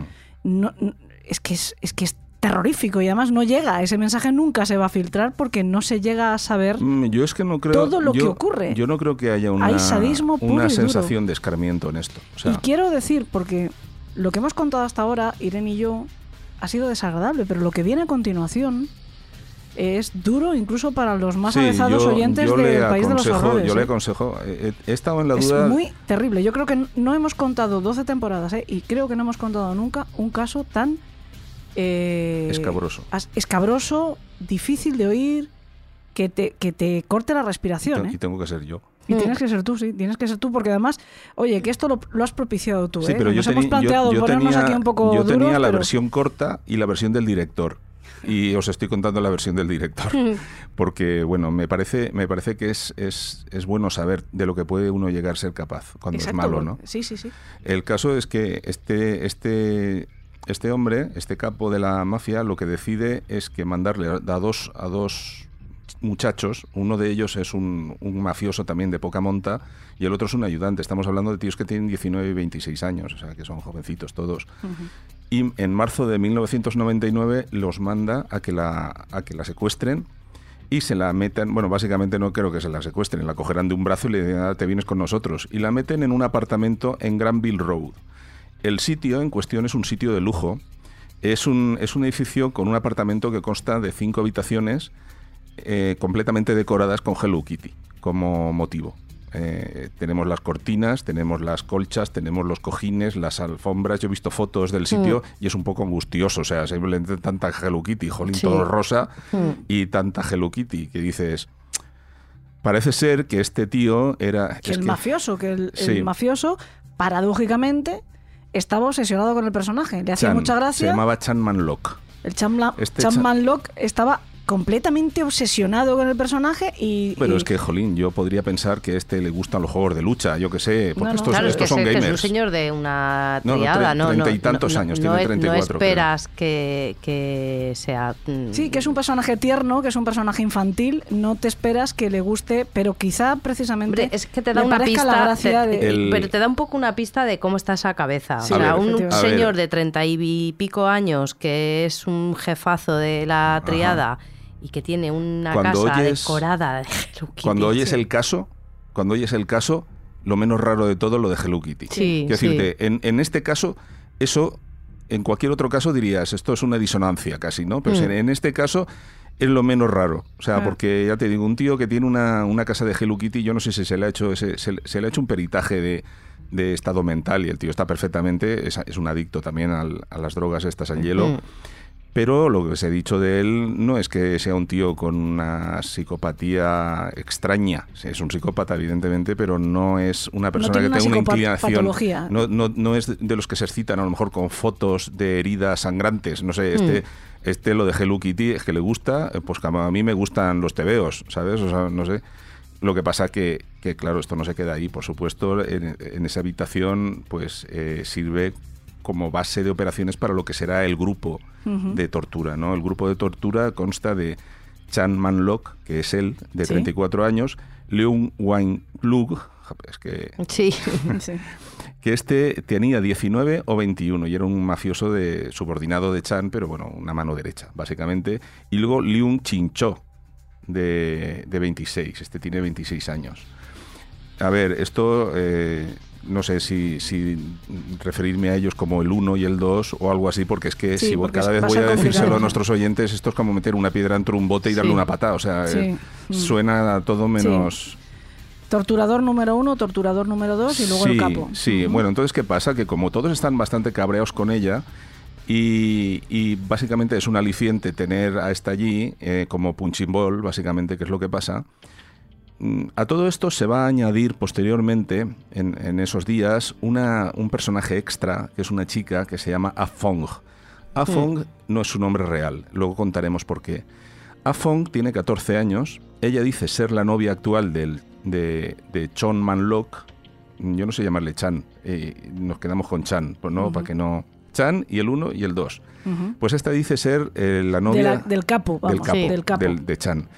Pero lo que se presupone es que ella se da ahí cierta... Cierta importancia. Sí, ¿no? porque parece ser que ya lo que es es una prostituta más del grupo Eso, de, de- que Tal maneja. vez sea la chica que en ese momento eh, Chan, Ocupaba el el hueco capo, ese, pues sí. eh, Mm. tiene como favorita o sí. Eso es. A ver, básicamente esta es otra adicta más. O sea, estos, las juergas las basaban en ponerse hasta arriba y cuando se ponían hasta arriba le daban a ella también hasta que se les dormían los brazos, ¿no? Eh, Le lo- golpeaban. Luego, luego contaré un poco en qué consistían las torturas, pero la, la Afong esta, eh, lo que iba allí era a, a- a reírse y a pasárselo bien, o sea, como si fuera un parque temático y tú te caes al agua y te mojas los pantalones, no sé, era una, una cosa histérica. Esta Claro, se- es que a mí me da la sensación que es un poco como eh, folía de, ¿no? Que Sí. eh, es eh, eh, locura compartida. Hay uno que es el que tiene las El sádico, inclinaciones sádicas, que en este caso es, eh, es Chan. Mm. y el resto, Además, eh, Le bailan el agua, pero, pero te digo con una esta, cosa. con esta estado inducido por las drogas, eh, Claro. que enseguida Pero no me fastidies, que aquí pasan cosas que Ya. ni las drogas ni, ni la madre que lo parió. O sea, Bueno, es- pero a lo mejor quizá también luego es una manera eh, eh, complicada de salir. Una vez que ya has participado en, en- en estos hechos terribles, eh, ¿cómo te desligas sabiendo las consecuencias que tiene el haber traicionado al que pues, le patina el pues disco? luego llegaremos a eso y te contaré un poco lo, lo que yo pienso que puede pasar ahí un poco Mm. también, ¿no? Bueno, el caso es que, pues eso, ellos la, eh, siempre mm, dispuestos a inventar algo nuevo para torturarla. De hecho, a Fong entra como, digamos, mm, cabeza pensante. O sea, Sí, esta se es- nos han acabado las ideas, trae Eh, a alguien a ver, para ¿qué más, que qué sugiera. más Se le puede se le puede hacer a esta chica? Bueno, pues llega a Fong, que, que tiene muchas ideas refrescantes para divertir la fiesta, tales pues Sí. como utilizar muebles, por ejemplo, romperle muebles encima de las costillas, o utilizar utensilios de cocina para apuñalarla, entre otras cosas. Nunca se hizo una descripción completa de todo lo que Afon aportó, por una razón que también contaré ahora luego, ¿no? El caso es que la golpeaban y la pateaban, mm, la violaban, por supuesto, todos los días, todos. Luego le, obligaban, mm, como, un, como la situación duró, se extendió durante un mes y como único alimento, entre comillas, le daban caca en, metida en una caja. De, Agf- de Afon, de la Eh, chica, no, no, de ellos, de todos ellos. Mm, O sea, había, que- había Sus leído, propios sí, yo excrementos. había Sí. leído que en una caja de zapatos... Sí, sí, en una caja de zapatos, le metían allí eh, todo. Sí. Y le orinaban en la boca y si se le caía alguna gotita, pues le obligaban a chupar el suelo, pero todo esto además tenía que hacerlo disfrutando, o sea, como sonriendo. A ver, en ningún lado lo he leído, pero estoy convencido de que a ella también la drogaban, porque si no... No, No, y que también si no sonríes te pego, pues al final sonríes, aunque sea una risa... como, como Colin Stan. eh, Sí. Sí. Hombre, un día, Bueno. un día a ella le llegan a dar hasta 50 patadas en la cabeza. Quiero decir, que, que no creo que, Pero además me contabas también a mí que para que ella no tuviera ninguna posibilidad de huir. Sí, pero déjame que siga que llego a eso. Vale. Eh, durante el tiempo en que ella está pasando todo por todo este calvario, ella está embarazada de un tercer hijo. Que esto no lo he leído en ningún otro sitio, pero durante esos años estaba embarazada del que era su marido. En general, Mm. entiendo, eso no se no se, no se sabe quién sería el padre, pero no, bueno, no se dice, igual, pero bueno, eh, es una mujer embarazada, básicamente, ¿no? Mm. Entonces, ell- ellos, claro, ellos, ¿qué pasa? La tenían allí colgando porque a veces para darle la colgaban con un cable de la luz atadas las muñecas y eh, en un poste, eh, colgando del techo, como la tuya de antes, le daban con una barra de hierro en las costillas, como ya también he comentado, y cuando se cansaban, lo que hacían era que se la dejaban allí colgando y se iban al bar o a jugar a los videojuegos, que eran sus ocupaciones habituales. Mm. ¿Sabes? Entonces, claro, ¿qué hacían para que ella no se escapara? Pues quemaban, utilizaban aceite caliente o plástico derretido y se lo ponían en los pies. Se lo aplicaban en los pies, cera también quemando y tal, para que tuvieran los pies llenos de ampollas, pero luego le resfregaban pues como chile, guindillas, sal, ese tipo de cosas para que ya mm, el uso de las piernas se quedara ahí, ¿no? No, no pudiera moverse y la dejaban tirada en el cuarto de baño. El tiempo que fuera. Ellos se iban y... Y además seguían consiguiendo los fondos para que ella pagara su Sí, deuda. es que porque ella a ella la tenían, entre comillas, trabajando. Es decir, eh, tenía clientes. Sí, sí, sí, tenía sí. que recibir clientes. Ella, ella estuvo recibiendo clientes durante ese tiempo hasta que lo su de estado... clientes, por supuesto, lo llenamos de comillas, por no decir ver, lo que realmente en- correspondería. No, eh, a lo llamamos clientes porque lo va a entender todo el mundo lo que es un Sí. cliente. Por- y pero- por no llamar, por no utilizar las palabras que tú, correspondería a semejantes Si tú entras al, al club y lo que te presentan como objetivo tuyo de esa noche es una tía que no se puede poner ni de pie, Es una mujer que LC homo, con- o sea, con- por con- favor. con estará- ese maltrato estará absoluto, destrozada porque las, Tú mereces que te encierren también y que te tienen la llave cogen, muy lejos. a ti te cogen y te dan con una barra de hierro en las costillas y yo me imagino que fracturas debía de tener. No, no, eh, Como lo que te poco, digo, ¿no? que es que ahí tendría que haber una lista de, de- que tendrían que estar todos donde el toro de antes. E- ese tendría que ser el, ¿no? Un poco. Sí, no, y, eh, es que claro, llegó un momento En el mismo destino desconocido, pues ahí los encierras, tiras la llave al mismo sitio donde está el toro, para que Mm. na- nadie encuentre la llave y Claro, lo saque. eh, el, el tema es que eh, ellos básicamente eh, estaban jugando eh, como si fuera una PlayStation. ¿eh? Ella le daban lo suyo, les daban todavía algunos ingresos, hasta que por supuesto llegó un momento en que ya no podía aportar nada porque su aspecto y su, su estado físico, jope, hasta, hasta los tíos que iban allí Claro. la debían de Mm. ver, mm, o sea, no sé. Sí, que encima eh, la rechazaban. Es que... Sí. Mm. Y eso Pero implicaba... no, nadie denunció, nadie Pero avisó, eso- nadie dijo... Oye, está pasando esto. Está A ver, es que los que No, iban allí, la rechazaban. los que iban allí eran de la propia triada. O sea, no, no eran clientes de la calle que pase usted que va a pasar la noche de su vida. No, esto eran todos de la camarilla, porque es que si una persona que digamos decide una noche irse de, de- de- pues de- de picos pardos y se encuentra una tía que no se aguanta ni de pie, no, igual llamas a la ambulancia o llamas a servicios sociales o a cualquier cosa. Bueno, en este caso, saber, ¿eh? en este caso Bueno. se quedaba todo en casa, se Sí. quedaba todo en casa, pero claro, llega un momento de que ya no les pueda ganar un duro porque está hecho una- un asco. Y eso les frustra, les joroba que ella no les pueda dar lo que quieren y entonces redoblan esfuerzos. Y es cuando entraba en, en- en- en escena la Fong esta que dice que, bueno, que hacían eso porque era lo más divertido que había del día. O sea, que era para ellos, pues eso, le daban lo suyo, luego se iban a jugar a PlayStation o se iban al bar a beber o a drogarse, etcétera. Y un día la cosa llegó a que en una de esas veces que la, que la dejaban ya molida y violada en el cuarto de baño, cerraban con llave para evitar que se fugara pese a todo, por si aún le quedaba alguna fuerza, y se iban al bar a, la play- a- a, pues eso, a, a- Sí, jugar a, los videojuegos o lo que fuera, el día que volvieron ya, ella ya estaba muerta. Lle- Llegaron y se la encontraron muerta. Y eso... Y eh, aquí no acaba la cosa. no. Ahora continúa la segunda no, parte. básicamente eh, empieza el- la parte casi más gore de todas, ¿no? El- ellos llegan y se la encuentran muerta y se reúnen. Dicen, vamos a ver cómo nos, des- nos hacemos del cuerpo. Pero es que se ha hecho un poco tarde. Vámonos a dormir. Y ya mañana, si acaso, lo vemos, ¿no? Total, que se van a dormir al día siguiente. No sé, como esto es como cuando a ti te falta, mm, en mi caso, una viñeta por hacer, ¿no? Que dices, bueno, me voy a dormir y mañana ya la acabo. Mm. Y en muchas ocasiones prefiero quedarme hasta las 2 de la mañana con tal de dejarme la caballa e irme sin tener que pensar nada en la cama, ¿no? Pues no, a esta se la dejan allí muerta, Se van a dormir, a la mañana siguiente se levantan, se ponen hasta, el, hasta arriba de drogas y Chom llega, eh, toma la decisión. La decisión consiste en que para manejar el cadáver hay que descomponerlo, hay que deshacerse del cadáver como sea. Toma este serrucho, eh, me voy a ver el partido y luego me contáis. Entonces, eh, el propio Chow en este caso es el que corta la cabeza. El cuerpo se lo deja a los demás.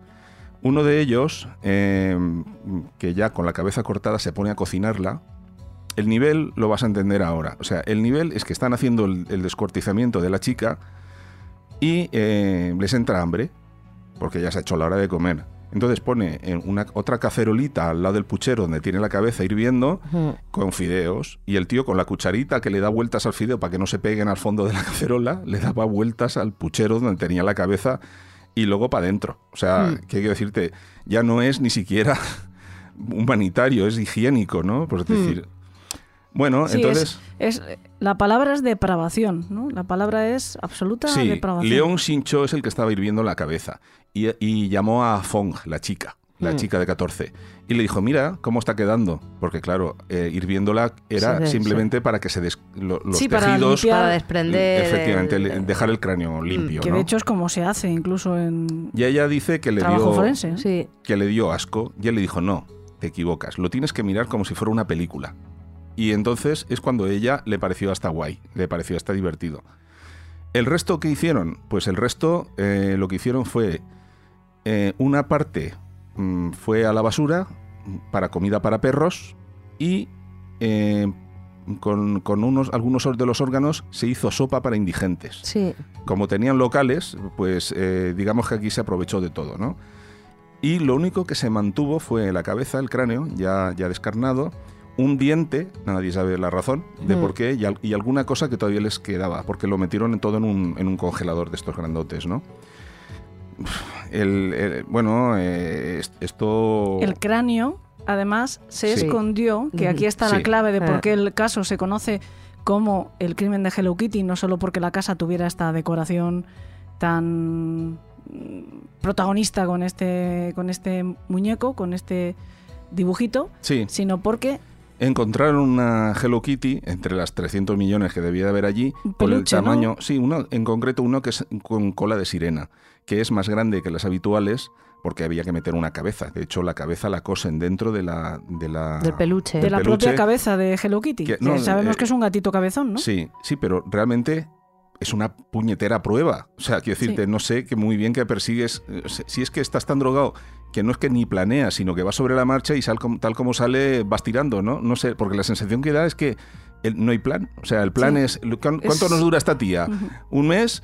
Pues a ver si suerte y dura mes y medio. O, y si no, Sí, sí, ¿sabes? No, no sabemos tampoco si estos tíos habían hecho algo antes, porque no, hay, no, no tenemos a mano un, histori- un historial policial Mm. de qué pasó, ¿no? Eh, De qué, de qué, evidentemente sabemos que eran de la mafia y allí no reparten caramelos. O sea Mm. que estos algo de eso deberían de haber hecho porque toda Sí, esa mí- naturalidad. Pero- y además la, la manera en la que se deshacen del resto del, del cuerpo es Ujú. muy de la mafia. Eh, Sí, se, se- sí. se- se deshacen de todo, Mm. no dejan pistas. Y a mí me da la sensación de que efectivamente este, este Chang, eh, que tenía un- un- una mente sádica, eh, lo quería como reliquia. Sí, Eh, era un sí, trofeo. Sí, sí. sí, pero tú no Había sos algo algo. muy personal contra ella, porque Sí. ese grado, ese ensañamiento que tiene con ella por una simple deuda de 4.000 dólares, que para un mafioso como este es una Mm. tarde de... Una, una ofensa quizá contra... No, de mí no se ríe de nadie Eso y te vas a enterar. Y, Hay algo muy personal porque la crueldad, incluso después de la muerte, es algo A ver, ella, atroz. ella se llegó a introducir en el grupo de amigos. Quiero decirte, esto, esto es una amiga que te traiciona. O sea, una amiga que, que te tiras también. O sea, quiero decirte, eh, está a su disposición a todos los niveles. Hmm. Pero el, tú le has permitido entrar en tu círculo, digamos, de bueno, dro- Íntimo, en tu- drogarse es. juntos ya Mm. implica cosas también, ¿no? Mm. Entonces, seguramente el tipo debió considerar que, que la habi- le, le había traicionado, pues como si un mejor amigo te, te roba la fortuna, no sé, o algo así. Este consideró que eso era una traición. Esto es una interpretación mía, ¿eh? Yo Sí, no sé si la razón fue esa, el- pero el- entiendo el- que... los, los pagos de cuando se traiciona en el entorno de la mafia Mm. es- eh, son así, son, Sí. son cosas horrorosas. Lo, Mm. lo que la manera en la que pagas una traición. Bueno, el caso es que una vez, una vez ya cosen la cabeza de Hello Kitty, Hello Kitty pasa a ser un, un peluche más dentro de la casa y cada uno retoma sus vidas, mm, pues como si no hubiera pasado aquí nada. Porque eh, los sitios de la mafia, pues la policía incluso a lo mejor hasta se mantiene un poco lejos por, no meterse mucho en las cosas. El caso es que allí nadie mueve una piedra, cada uno se va a lo suyo y al mes eh, la chica Fong, que, que os mencionaba, de 14 años, eh, se dirige a la comisaría de Tsim Sao Tree. Y en esa estación de la policía, ella dice que un fantasma la está acosando. Los policías, pues bueno, ya te puedes imaginar que se la toma un poco en serio, ¿no? Le- les dice, pues, que, que, bueno, que el fantasma se dirige a ella, la persigue, Que encienda velas, le que, que la- va- lleva las manos atadas con un cable de, de la luz y que la acosa todas las noches. Y esto es un poco de, ah, vale, de acuerdo, vale, pues... Reza, reza, reza y pon velas. ¿no? Y Y está. dice, esta, esta está drogada, está aquí haciendo el imbécil y ala, largo. Y ella les dice, bueno, es que yo la conozco. Yo sé qué fantasma es, yo la conozco. Y aquellos ya, eh, a ver, explícate. Y los coge de la manita y se los lleva al apartamento. Que por lo visto ella entraba y salía allí como fuera. Bueno, el caso es que entra y les enseña el peluche de Hello Kitty. Claro, aquellos ven el peluche, ven que hay una cabeza dentro y flipan. Y flipan. Eh, ¿Qué pasa a partir de ahí? Pues lo que pasa a partir de ahí es que la policía los detiene a todos, se los Sí. lleva a todos para adelante y los enchirona. Y ella lo que hace es que negocia un trato. Ella negocia el trato de que los, los denuncia a todos a cambio de inmunidad. De hecho, por eso os decía yo antes que el nombre de Afong era falso. Y es porque Afong es el nombre por el que se la conoce. Es, Mm. En realidad es un nombre Está en de un protección programa de de protección de testigos. testigos, ¿no? Pero ah, bueno, es- yo no, por cierto, es que me acabas de decir una cosa que yo no he caído en decir antes y es importante, que Janice, la mujer de Cameron Hooker, también trato Sí. de un negocio con la policía como testigo, absoluta inmunidad, siendo también secuestradora ella, aunque Mm. era muy joven cuando ocurrió, siendo secuestradora. Bueno, esta de- también era joven, pero era un mal bicho. Pero de- es que esto, esto eh, es habitual, porque sí. también le- eh, lo hizo Mira Higgins, eh, Sí, también sí. lo hizo eh, Rosemary West, también lo Sí, hizo... eh, em, eh, Rosemary Jo- West fue para adentro. Mila Higgins fue para adentro, Claro. Homolka, bueno, Homolka no, Homolka Pero, trata- salió pero trataron un poco de, de- Sacó beneficio. Han sido ellos, Sí, sí. eh, no me ha quedado más remedio que ayudarles. Los demás, las otras no, pero en este caso estamos hablando de inmunidad absoluta, ¿eh? Sí, que, que se- por la puerta grande salir y, y en este caso en concreto que nos está contando Salva, Sí. porque en el de Yanis, bueno, eh, como poco fue cómplice, pero igual no fue También- también la es parte también es activa, pero verdad en este otro sí. que Janice, cuando cometió el, el- eh, Bueno, cuando la secuestraron la primera vez tenía 17 años, pero como esto se alargó en el tiempo, cuando llegó el momento en el que se destapó todo, ya ella era mayor de edad. A mí me huele más en este caso que mm, al tener 14 años. Bueno, aquí en, en nuestro país la legislación es diferente. Sí. Aunque tenga consecuencias penales, no es lo mismo cuando uno ya es mayor de edad Sí, que sí. cuando uno es, Lo que, pasa, es lo menor. que pasa que es que tampoco conocemos las leyes de Hong Kong, Mm, porque mm. hay, hay un par de cosas raras también en, Mm. en- en el tema de, de lo que luego fue el juicio y todo eso. El, bueno, el caso es que Afong denuncia eh, a, a toda esta pandilla, pero ella incluso, eh, por lo visto, su ego no le permite apartarse lo suficiente porque ella sigue insistiendo que ella era la novia de Chan, del capo. ¿eh? Ella, ella sigue, sí, sí, pero ella, él- yo era su chica, etcétera, etcétera, ¿no? Bueno, el caso es que, que básicamente lo que era una de, una de las prostitutas de, de él, ¿no? Como os podéis imaginar, cuando esto sale a la luz, ese caso en Japón lo fliparon. ¿En Japón? O sea, digo, perdón, en Hong Kong, Ah. perdón, perdón, se me ha ido la pinza. Ah, vale. Eh, lo fliparon, bueno, porque en la historia, es japonesa. en la historia de Hong Kong no había habido nada parecido, Mm. nunca jamás, ¿no? Entonces, bueno, llegamos a juicio y el juicio se extiende durante seis semanas y cuatro días. Ella testificó a cambio de la inmunidad absoluta y, y contó cada uno de los detalles del crimen, etcétera, etcétera. Sabemos algunos, otros no. Por- No, dio muestra ninguna de arrepentimiento. no, para nada. de ningún caso. O sea, Y ella es, es simplemente. que ella tes- testifica con palabras propias de ella para aplacar el fantasma, Porque entiende como inculta que es, eh, que hacer ese sacrificio de de- denunciar a todos Sí, un poco de redención. Es ¿no? una redención. Eh, bueno, no sé yo si eso funcionó, sinceramente. Mm. Pero el caso es que ella no muestra ningún arrepentimiento y dice que simplemente lo hace para que el fantasma la deje estar. Y que se aporta También para... podemos deducir que el que viera un fantasma es algo de remordimiento también. Hombre, ¿no? claro. Hay un, un poco de remordimiento A porque ver. un fantasma de verdad no está viendo. Está A ver, es que su psique nosotros estamos... se presenta de esa manera el remordimiento. Nosotros, Entiendo yo. nosotros conocemos la historia de la protagonista de la tortura, pero probablemente la vida de esta Afon tampoco mm, Hombre, conoció, estamos hablando de Claro. 14 conoció años. otra cosa que guantazos y, Claro. y- y violaciones. Quiero decir, 14 años, que- drogadicta, Claro. sometida a violaciones, eh, obligada, Obligada a a prostituirse. prostituirse. Pues sí, la verdad es que la historia Debe es también ser bastante dramática. Un, un asco de vida. Bueno, el caso es que, eh, como pruebas, cuando se presentan al juicio, lo que queda es un cráneo y un diente. O sea, no hay nada más. No hay nada más. Los utensilios de cocina que ella, que ella denunció como armas que utilizaron contra el cuerpo. Y nos encontramos en un juicio en donde no, no hay cadáver, porque lo que hay son unos restos y que no se les puede hacer una autopsia. Y el dilema es, eh, se la han cargado, se ha muerto, eh, pretendían matarla, estaban jugando y, y se, les de murió. las manos. Ah. Mm. Eh, y ese fue el problema. Entonces, el tema es que cuando se llega a un testimonio, o sea, un testimonio, quiero decir, a un, a un Veredicto. veredicto, eh, se le condena por homicidio involuntario. No se le condena por asesinato a los tres. A los tres. Ujú. ¿eh?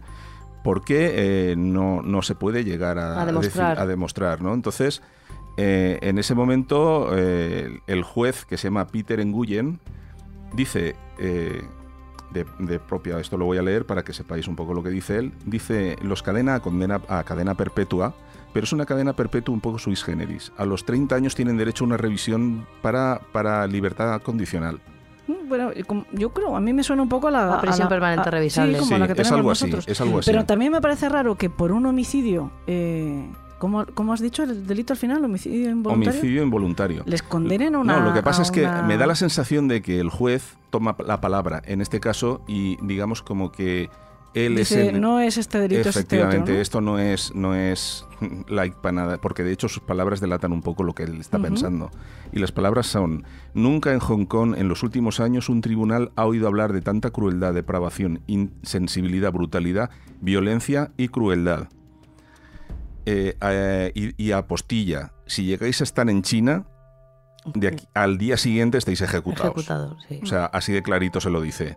Entonces, bueno, ahí hay unos, testi- unos testigos, unos, unos psiquiatras que también evalúan a la- a la- al trío Calaveras este y dicen, llegan a la conclusión todos ellos de que son psicópatas, de que son, de que son gente despiadada. La palabra es despiadada. Eh, a ver, yo no quiero decir nada en contra de nadie, pero mm, eso lo puedo decir yo. ¿sabes? Ya. No necesito tres psiquiatras para que me digan que cada uno de ellos es un mal Va- bicho. ¿no? Vamos a verlo por el lado positivo. Lo que dijeron es, no son enfermos mentales. Claro, es que, es, que, es que mucha gente confunde la psicopatía con una enfermedad mental. Exacto. Eh, cuando tú eres un psicópata y eres malo, tienes conocimiento de que lo que estás haciendo no está bien, tú intentas ocultar las pruebas. Claro. Porque si eres un asesino psicótico, que es otra cosa totalmente diferente, eh, Richard Chase, del que hablábamos Sí. el otro día. El ba- batido de gato. Lo, lo- lo- lo dejas así porque no te importa, porque no, porque no tienes esa sensación de estar haciendo algo malo porque verdaderamente tienes una enfermedad mental. Esto yo, no. Yo hice un dibujo para tu libro con ese de los gatos de la mini Beamer. Sí, sí. Mm. Bueno, el caso es que ya sabemos que son malos. Por ahora ya está probado que son malos.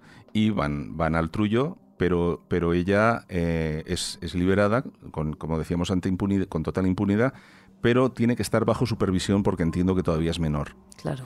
Ella está eh, en supervisión un tiempo, pero a día de hoy nadie sabe dónde está. Ahora ya evidentemente es mayor de edad, han pasado unos años y nadie sabe dónde está. Ahora, eh, eh, esto es un poco poco, pues aquí como en España no hay un seguimiento de los delitos y como encima ha salido impune, pues no, la ley no obliga a decir su paradero ni nada de esto. Los otros tres sí, los otros tres fueron al talego y apelaron en el caso en el 2003, pero la sentencia se confirmó. No obstante, fueron pasando los tiempos, eh, el edificio donde se le llevó a cabo el crimen se demolió en septiembre del 2012 y se, se construyó un hotel en su lugar. He visto hasta la fachada del hotel, en fotos y tal. En 2014 eh, se le entregan la- las evidencias, el cráneo, a la familia para que lo puedan incinerar, porque hasta la fecha no se había podido hacer nada de esto. También hay que decir que en, en el momento en que, le- en que el juez emite el veredicto, la familia está, eh, se queda contenta con el veredicto de, de las Hombre, condenas que hay, ¿no? Mm. En 2016 es cuando se construye el hotel y que sigue a día de hoy todavía funcionando. Y en el, en el lugar donde estaba el apartamento, irónicamente, se construye un restaurante. Que bueno, no sé, supongo que como morbo tendrá incluso gente, ¿no? Pero eh, han pasado 20 años y el trío no había conseguido la libertad condicional. Ah, uno de ellos sí, porque su abogado, Juan Chinchó, este, en 2014 se libera. Le liberan porque consigue un abogado que hace convencer a un jurado, a la revisión, de que, de que él en realidad no tomó una parte activa, sino que estaba un poco allí haciendo de chico de los recaos, ¿no? O sea, oye, pues pínchale, pues le pincho, pero, pero que se consideró que él no había sido eh, una parte importante de la trama y se le libera en el 2014 el abogado estuvo bastante hábil ahí, ¿no? Entonces le liberan y él mm, posteriormente mm, no pasa demasiado tiempo hasta que vuelve a entrar en el, en el sonar de la poli, ¿no? Porque eh, recientemente, en enero, mm, en enero de 2022, él está trabajando de camarero, ha- hacía ni un año que lo habían soltado de la revisión, él está trabajando de camarero y no tiene otra que abusar de una menor de 10 años. Le toca el pecho, Mm. lo trincan otra vez y le caen 12 meses más de arresto. A día de hoy está en la cárcel otra vez. No sabemos muy bien eh, qué pasará ahí, porque tú me decías, bueno, si sale... Si No, le, claro, es que yo en un primer momento, cuando hablábamos antes del caso, Sí. entendí que le habían concedido la condicional. No, no, Entonces, no, a este pero lo- no, lo habían hecho una revisión de, Sí. de De condena, condena. y por lo tanto ya estaba libre. Y es una eh, esta sentencia por abuso de- eh, contra la menor es una nueva sentencia, no es Sí, no he es- violado la condicional y por lo tanto vuelvo dentro, ¿no? Mm. eh, y además me suman un- una nueva sentencia. es. Los otros han estado todo este tiempo intentando que les revisen la condena y no han conseguido nada, porque eh, siempre han dicho los jueces que esto era un caso, bueno, pues un poco como aquí pasa, ¿no? Con, con- con lo del pescadito, este, ¿es el pescadito? El niño este de la Ana Eh, Julia. sí, sí. Mm. eh, que los consideran que son una alarma social y no, no se les revisa en ningún momento al alfa. No, y porque de acuerdo con la ley, eh, la sentencia, mientras la sentencia esté perfectamente razonada de acuerdo con la ley, Sí, eh, aquí en España tiene que ser el juez de, vigila- de vigilancia penitenciaria con el equipo que evalúe si es apto para la libertad. pero en el caso de España, A ver, es que la eh, sentencia de, de permanente revisable es a los 45 años y si esa sentencia es firme 25. ya... Ah, 25, perdón, sí, 45. 25, pero es que si la sentencia eh, apelan, llega hasta el, Supremo. Lleva su tiempo, sí. eh, y es de acuerdo con ley, toda la sentencia se va eh, confirmando Bueno, es que, es tribunal que tras el- tribunal, eh, pues y- hasta y- los 25 y- años no hay Igual esto que voy a decir va a levantar ampollas, pero es que la prisión permanente revisable aquí en España es una cadena perpetua encubierta, porque mm, veremos a ver si llegados esos 25 años se revisa y, y si alguien de Mm. los que están aquí en, en España, eh, creo que son tres personas las que están condenadas a prisión permanente revisable, eh, Ana Julia Quesada, eh, José Bretón y... El mm, chicle. ¿no? ¿Bretón? Yo creo que Bretón no. El, No. eh, no Es- recuerdo el nombre, el padre que cometió parricidio contra sus niñas con, con la radial. Desgraciadamente lo que recuerdo es el método, me parece que sí. Hay alguno más, ¿eh? El chicle, Yo creo ¿no? que hay más de tres. No, No, el chicle no. no, el chicle no, no. Y, y veremos a ver cuando lleguen eso, el, el momento de revisarse si realmente salen o, o- o no, que yo creo que no van a salir. Bueno, como en otros países cuando eh, llegan al eh, el concurso por libertad condicional que vemos muy frecuentemente, porque quizás son Sí, los casos más El asesino de John Lennon. Exacto. Llega y dice, pues eh, eh, usted es eh, em, hábil para eh, libertad Apto, condicional, no. apto, perdón, para libertad condicional en 2023. Llega 2023, se reúne el tribunal y dice, "Uh, pues no, no lo consideramos. Hasta el 2054 no puede usted volverlo a Bueno, eso solicitar. aparece en los papeles de desclasificación de la CIA con respecto al caso de, De hecho, lo hemos visto en el caso de... JFK. o sea, Claro, y de hecho lo hemos visto en el caso de Hooker, aunque después la ley, la ley cambiara y a él le beneficiara, pero él podía optar a libertad condicional el 2015, no pasó, digamos, la, el corte Mm. y le dijeron hasta el Sí, 2030 sí, ya no te tiene digo, el, usted el- el la asesino opción John de- Lennon, es que no recuerdo ahora Chapman. eh, eh, Chapman, Lo ha- Chapman. no sé cuántas veces lo ha pedido y todas las veces se la han denegado. Yo creo que a casi ninguno de los asesinos, sobre Porque todo han los sido más muy, notorios, muy notorios, han sido Claro. cosas que han, han clamado al cielo, caray. Yo a este tío, a estos tres tíos, no solo ah, no- Fíjate no, se la hubiera dado en la vida. Estoy segura que la mayoría de las veces los tribunales, aparte que en Estados Unidos, entre otras cosas, se consultan las familias de las víctimas, Mm. que cómo viviría el trauma de que se libere al Sí, sí. asesino Ya, de ya su te digo yo lo que van a hija decir. o tal. Eh, pero es que yo estoy convencida que la mayoría de las veces no se concede esa libertad condicional por eh, la tremenda alarma social que supondría, no tanto porque la rehabilitación, que al fin y al cabo se supone que es un poco la función que tendría que, que todos queremos, Mm. o se supone, eh, Mm. por lo menos en España, Sí, en sí, el el de- papel, lo es. que dice que tiene Eh, el papel la, función, de, la la- función, de, ¿no? de- de- de las penas de privativas de libertad son la de reinserción. Sí. ¿Tú crees que, Son- a, No, son, no son ¿tú retributivas. crees Ah, que a un tipo de esto se le puede reinsertar? Pues a ver, eh, es que mi opinión es un poco Es controvertida. ese es un ya, lo hemos hablado muchas la veces. tuya y la porque- mía. Ese es sea- un debate abierto que, eh, pues al final... no nos corresponde a nosotros hablar de eso, ¿no? Nosotros Pereiro, Sí, Pereiro- Pereiro alguna vez Pereira, ha, comentado que, que hay gente que sí y hay gente que no. Claro, Es Yo sinceramente creo que es un debate en el que todos y cada uno de los ciudadanos tienen una opinión igual de válida que otro. Es verdad que siempre es conveniente si tienes unas ciertas nociones para que tú puedas apoyar tu opinión en algo, pero esto afecta a todo el mundo eh, y somos ciudadanos, sí, con lo cual creo que todo el mundo tiene una opinión perfectamente válida cuando se habla de un debate, cuando es un debate de este tipo. Te lo digo por lo que acabas de decir. ¿No somos quién? Sí, seguramente sí. Lo que pasa es que sería a lo mejor eh, en otro foro, ¿no? Más conveniente. O si queréis un día, yo, o si los secuaces les parece bien, que nos lo su- sugieran perfectamente. Ya saben que tienen nuestras redes sociales para hacernos llegar sus sugerencias, como muchas veces nos dicen, oye, tratar este caso, este otro. Si a ellos les parece bien que algún día hagamos un debate, pues eh, no hay ningún problema el poner sobre la mesa este A- tipo de a, mí me cuestiones. parece que tenemos que hacer un debate sobre las aduanas, los abusos de las aduanas y ponerle la revisable. Y yo voto que sí. Ahí me mojo. Mira, es que, yo es que hay, hay mucha tela que cortar. que- sí. quería decir una cosa porque el, el caso de Afong, Sí. Afong, o- Afong. o- eh, me, me ha recordado un poco al, al de la asesina Meribel, de Sí, no, no sé la- si la niña la niña, psicópata, la A mí, niña ¿sabes? A mí- psicópata. a mí, ¿sabes? Bueno, Dilo, dilo. que, bueno, ella sí que estuvo en, un centro penitenciario o en un hospital psiquiátrico y luego pasó el tiempo, esta señora fue puesta en libertad, creo que fue enfermera o algo así, tiene una vida, ahora mismo tiene 65 años o, rondará esa y, y ha tenido una vida normal después de... eh, mató no, a su... Mató no a, pasó con los dos niños que mataron al, Claro. al bebé, que no recuerdo nunca los nombres, estos ¿Y dos niños la- ingleses. La niña que se metió, también cometió un asesinato y luego es una famosa escritora, también creo que inglesa. Sí, esa está, estás hablando del caso de Hume y...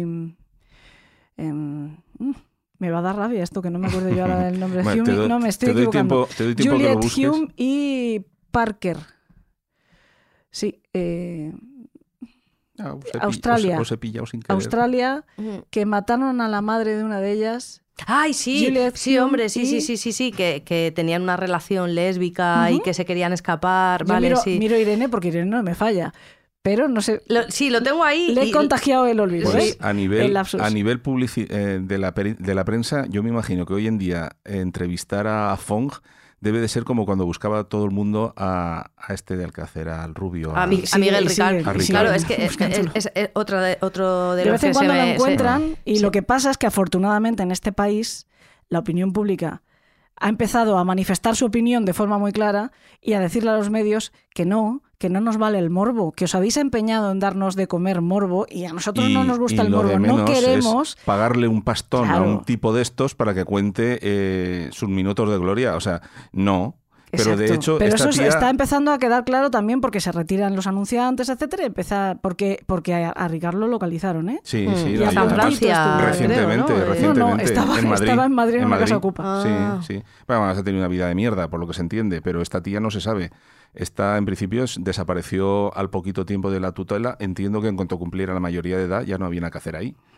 Pero vamos, que no Bueno, creo que nadie en la abundancia. Desgraciadamente, una persona con este historial con los, a los 14 años, desgraciadamente es probable que igual ni siquiera ah, haya conseguido llegar mucho o más o- o lejos. ha muerto de una sobredosis, porque ya te digo que estos Sí. estaban todos enganchados a, a la Mm. metanfetamina. Mm. Bueno, este caso, este caso conmovió tanto a la población del propio Hong Kong que ellos no tienen pena de muerte. Lo digo, lo adelanto. China sí, Hong Kong no. Por Mm. eso se liberaron, porque si no estos hubieran ido al tajo directos. Mm. Eh, la gente se sensibilizó tanto con el caso que todos los años en el cumpleaños de, de la chica esta, jope, que ahora se me ha ido el nombre, espérate, te lo digo. De mm, Bueno, es que recordar nombres que son así tan complejos es, Sí. es complicado. ¿eh? sí, Yo da- tampoco soy capaz de me da acordar. rabia, os lo digo enseguida. De Pero, pero dilo al micro. Fan Man. Eh, Fan es- Man, tiene yo nombre de hoy tengo superhéroe, a Espi delante y hoy le he dejado el sufrimiento sobre dónde orientar las bocas hacia el micro a, ver, él. Espi es colega. Pero ya. Pe- es mi colega. ¿Tú has visto el abrazo que me ha dado cuando nos pero hemos yo, visto? sí, pero yo espero que cuando terminemos el programa, además, os dé a cada uno de vosotros un par de collejitas. Hombre, que luego quien se pelea, ¿verdad? Que yo me peleo mucho Yo, con ellos. yo- por la yo prefiero que me dé un besito. yo no que pincha. que- Vamos a ver, ¿cómo decías que se llamaba? Que os vais. Vale, sí. Ah, Jope, lo había dicho. me lo has hecho Fan buscar. Man. Fan Man, sí. Fanman. Fan Man El eh, día del conmovió, cumpleaños de Fan Man. eh, efectivamente, en una plaza se encienden un montón de velas sobre. Mm, Le hacen un para- homenaje un cada- homenaje cada año. anual, ¿no? Pero bueno, claro, el mundo del cine no podía quedar al margen de todo esto. Esto es un poco espantoso también. Oye, que del caso que yo he contado también hay varias películas. ¿eh? Mm, pero. In- inencontrables. o sea, Inencontrables. Sí, porque las hemos estado buscando los Sí, tres sí, y, sí. y nos hemos comido los mocos, porque solamente he encontrado los trailers. Sí. Y, y- y la única que ha podido ver el documental de Colin Stan fui yo hace un montón de tiempo y cuando te dije, oye, ¿por qué no hablas de este señor? Te intenté mandar los enlaces, el documental ha desaparecido. Sí, sí, había desaparecido, efectivamente. Bueno, eh, las pe- pero fíjate las películas que se han hecho sobre un caso tan horrible, solamente los títulos.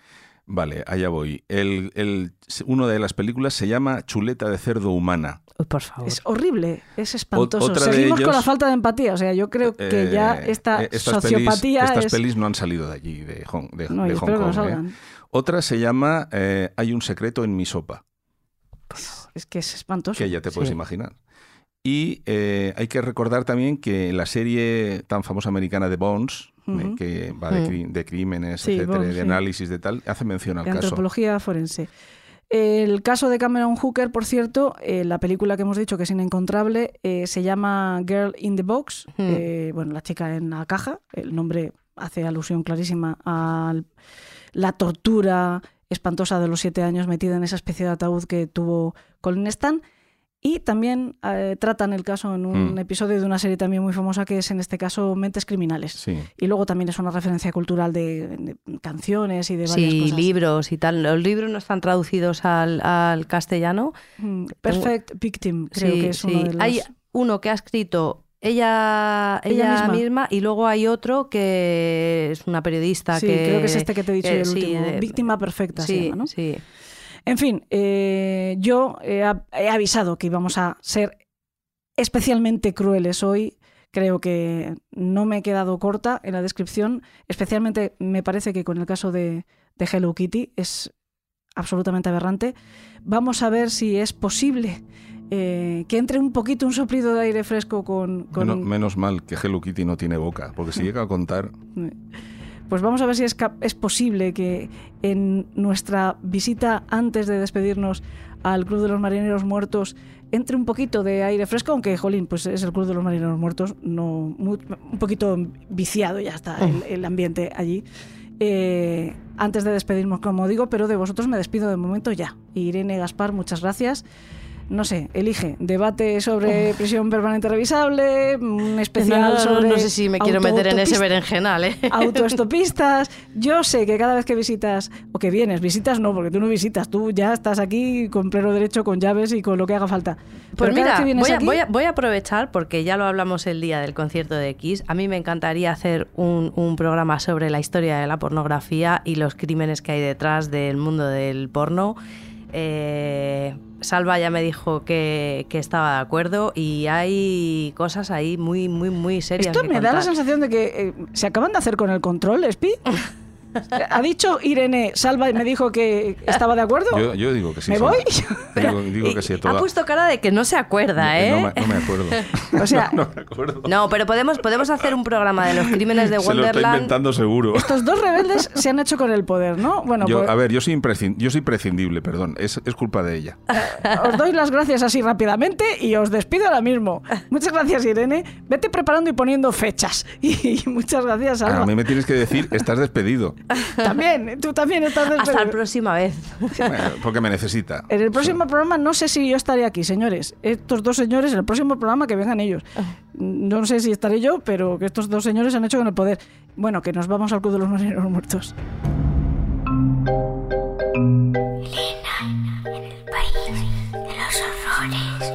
Con Elena Merino en Podium Podcast.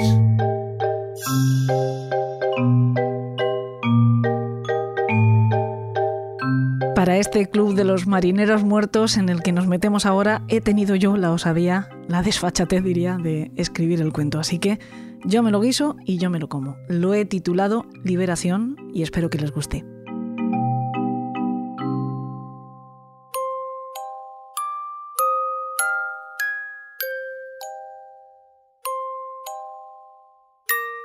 Había robado una sola vez en la vida, con siete u ocho años. Entonces, el mundo era menos cómodo, y cada final del verano se producía la particular migración de las familias a otra provincia donde podían visitar un famoso centro comercial para preparar el nuevo curso escolar. Ese día siempre se le mezclaban las sensaciones. Algo de emoción aventurera, aunque fuera un viaje corto y conocido, una incipiente ansia consumista, pues ya funcionaban en ella los estímulos del marketing, y la agónica pena de estar en el pasillo de entrada anual a su infierno en la tierra, el colegio. Al recordar esto años después, varias vidas después, varias muertes después, tras ser sin quererlo por un secuestro, por un récord, por un rescate, rió con amargura por su propia ingenuidad. Un infierno el colegio porque las niñas la llamaban gorda y las monjas la castigaban. Habría sido tan feliz de volver a ese infierno, incluso ahora, que a pesar de estar fuera de la caja, seguía enterrada viva. La terapeuta le preguntó, pero ella solo miró la punta de su calcetín y negó con la cabeza. Prefería seguir contando la anécdota de su infancia. Evasión. Había llegado a tal grado de desperticie. Recorría con sus padres los pasillos de aquel centro comercial. Las plantas de señora y caballero, la planta de hogar y decoración, todo tamaño gigante, desde su punto de vista, a poco más de metro veinte del suelo, y hermoso, como en las películas. Ella quería ser mayor, elegante y sofisticada, llevar esos bolsos, calzar esos tacones, ajustarse esos vestidos, librarse de las monjas, de las otras niñas y de sus padres. Una vida sola, para que nadie la pudiera dañar. En este punto del relato, no fue su propia risa, sino un minúsculo hipido, controlado en el último momento, lo que la interrumpió. Dos lágrimas, ellas sí que grandes, cebadas, pesadas, cayeron de sus ojos. Había pensado que la soledad la mantendría a salvo y casi la mata porque nadie la buscó los años que estuvo dentro de la caja. Una pregunta surgió espontánea en su cabeza. ¿No se había metido ella sola en una caja mucho antes de que aquel hijo de puta la encerrara en un ataúd? Tómate tu tiempo. Respira.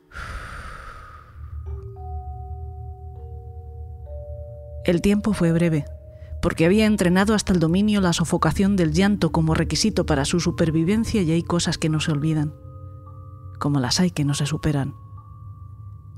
Pero ahora podía continuar. Casi todo el tiempo caminaba cogida de la mano de uno de sus padres. No era un gesto de amor, era lo que la unía al mundo conocido, lo que le impedía perderse.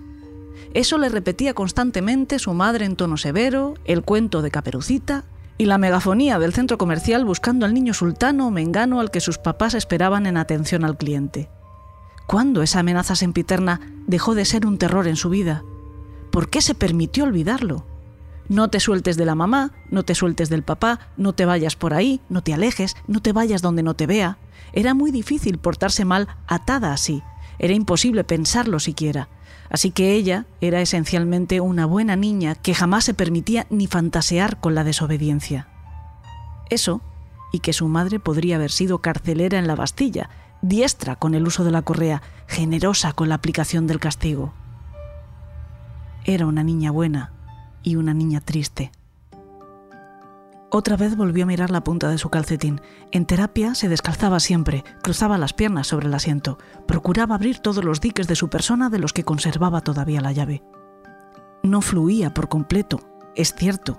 Había compuertas que habían quedado soldadas para siempre, aunque había empezado a comprender que algunas estaban así desde mucho antes del secuestro. Era una matriosca del trauma, una muñeca rusa del bloqueo. Esa idea volvió a hacerle sonreír. Su terapeuta iba a pensar que estaba loca. Mejor para ella, un reto más sugerente. Esta segunda idea aún le hizo más gracia. ¿Sigues conmigo? ¿Dónde te has ido? ¿Dónde estabas ahora? Sigo con mi historia. Aquel día de finales de verano, cuando ella tenía siete u ocho años y fue con su familia al famoso centro comercial para preparar la vuelta al colegio, terminaron pronto las tareas más o menos obligatorias. Unos mocasines gorila de color azul marino, leotardos y calcetines hasta la rodilla del mismo tono, una cartera nueva para los libros, etc. El resto del día lo podía pasar contemplando el glamour, al menos a sus ojos infantiles. No te sueltes de la mano y no toques nada. Dos únicas misiones para una niña buena. Pero la primera misión era en equipo cuando un astronauta se desprende del cordón umbilical que le une al transbordador, él queda vagando por el espacio, pero son sus compañeros quienes deben rescatarle.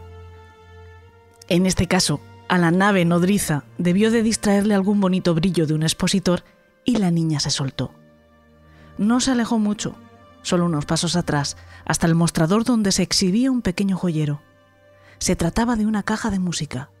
Tenía la tapa abierta y en el interior sobre un cubo hecho de espejo se erguía una pequeña bailarina de plástico con una faldita de tul. La niña buena y triste, que en ese momento estaba desafiando su propia naturaleza al deambular sola por la tienda, aunque apenas se hubiera apartado unos metros, recordó uno de sus cuentos favoritos, como todos los que le gustaban, como ella misma, triste. El soldadito de plomo y su bella enamorada, la bailarina que se quemó con él. No se dio tiempo a pensarlo bien. Cogió la pequeña muñeca y la apretó en su puño.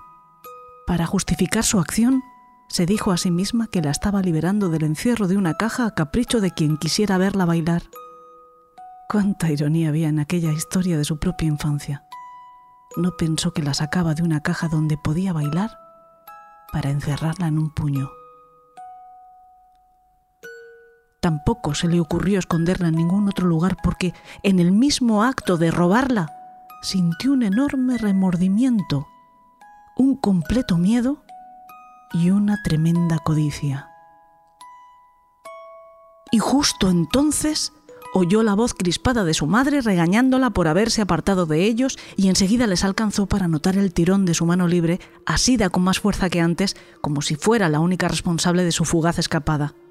En la otra guardaba su secreto, su trofeo, que a ella le parecía ya una condena, un objeto maldito. En un minuto había experimentado lo mal que se le daba la libertad, que tampoco era su derecho. Había escapado del yugo paternal, había afanado algo que no era suyo, desgraciando además un objeto que perdía sin la bailarina toda su gracia. Se había arrepentido, pero no había rectificado porque se habría delatado a sí misma. Para ser una niña buena, había desobedecido la ley de sus padres, la de los hombres y la de Dios en cuanto le habían dado una oportunidad. E iba a cargar con la pesadumbre el resto de la tarde hasta que pudiera poner la diminuta figura a buen recaudo. Volvió a callarse pensativa. Cuando el silencio parecía prolongarse demasiado, su interlocutora se impacientó. ¿Y qué pasó al final? ¿Sería posible que aquella mujer, una reputada psicóloga, experta en trauma, tuviera delante a una víctima de un depredador sexual que permaneció años encerrada en un ataúd y que sin embargo lo que le interesaba saber era cómo acababa la tonta historia del robo de la bailarina? Se dijo que era injusto cuestionarla porque ella misma había querido compartirla. Que me pillaron. ¿Y te hicieron devolverla? No, todavía la conservo. Creo que mi madre le dio más vergüenza que a mí presentar a su hija como una ladrona. ¿Y el castigo? Mm, no lo recuerdo. Solo tengo recuerdos genéricos de las palizas. Sería una más. ¿Y por qué crees que has recordado esta historia ahora?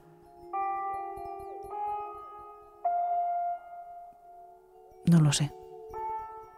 Si la hubiera puesto a buen recaudo, no me habrían pillado. A él no le habrían pillado si yo estuviera muerta.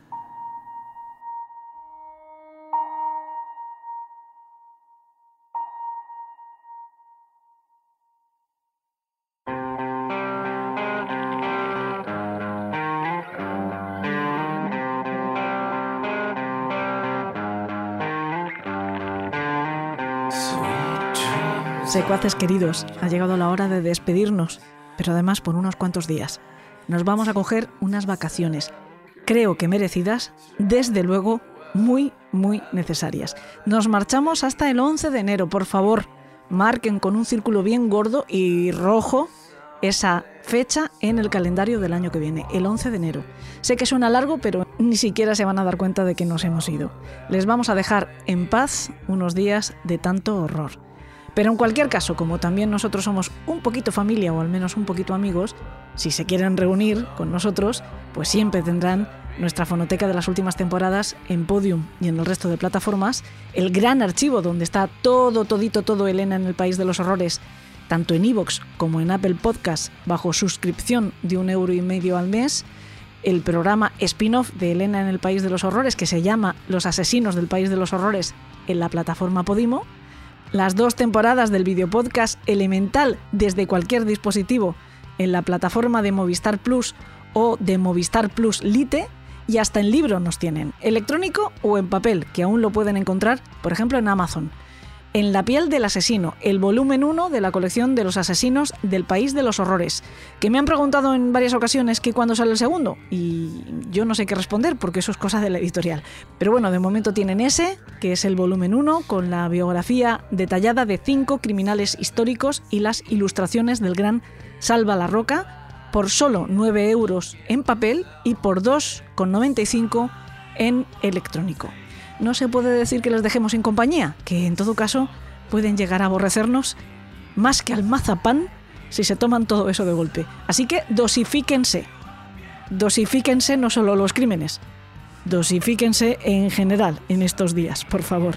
Gracias a Irene Gaspar, a Salva La Roca, a Alberto Espinosa y a Fran Zuzquiza. Y por supuesto al gran pequeño Eros. Y a todos ustedes. Nos volvemos a oír el día 11 de enero Tengan muchas noches de paz, tengan muchas noches de amor y en todas y cada una de ellas, dulces sueños.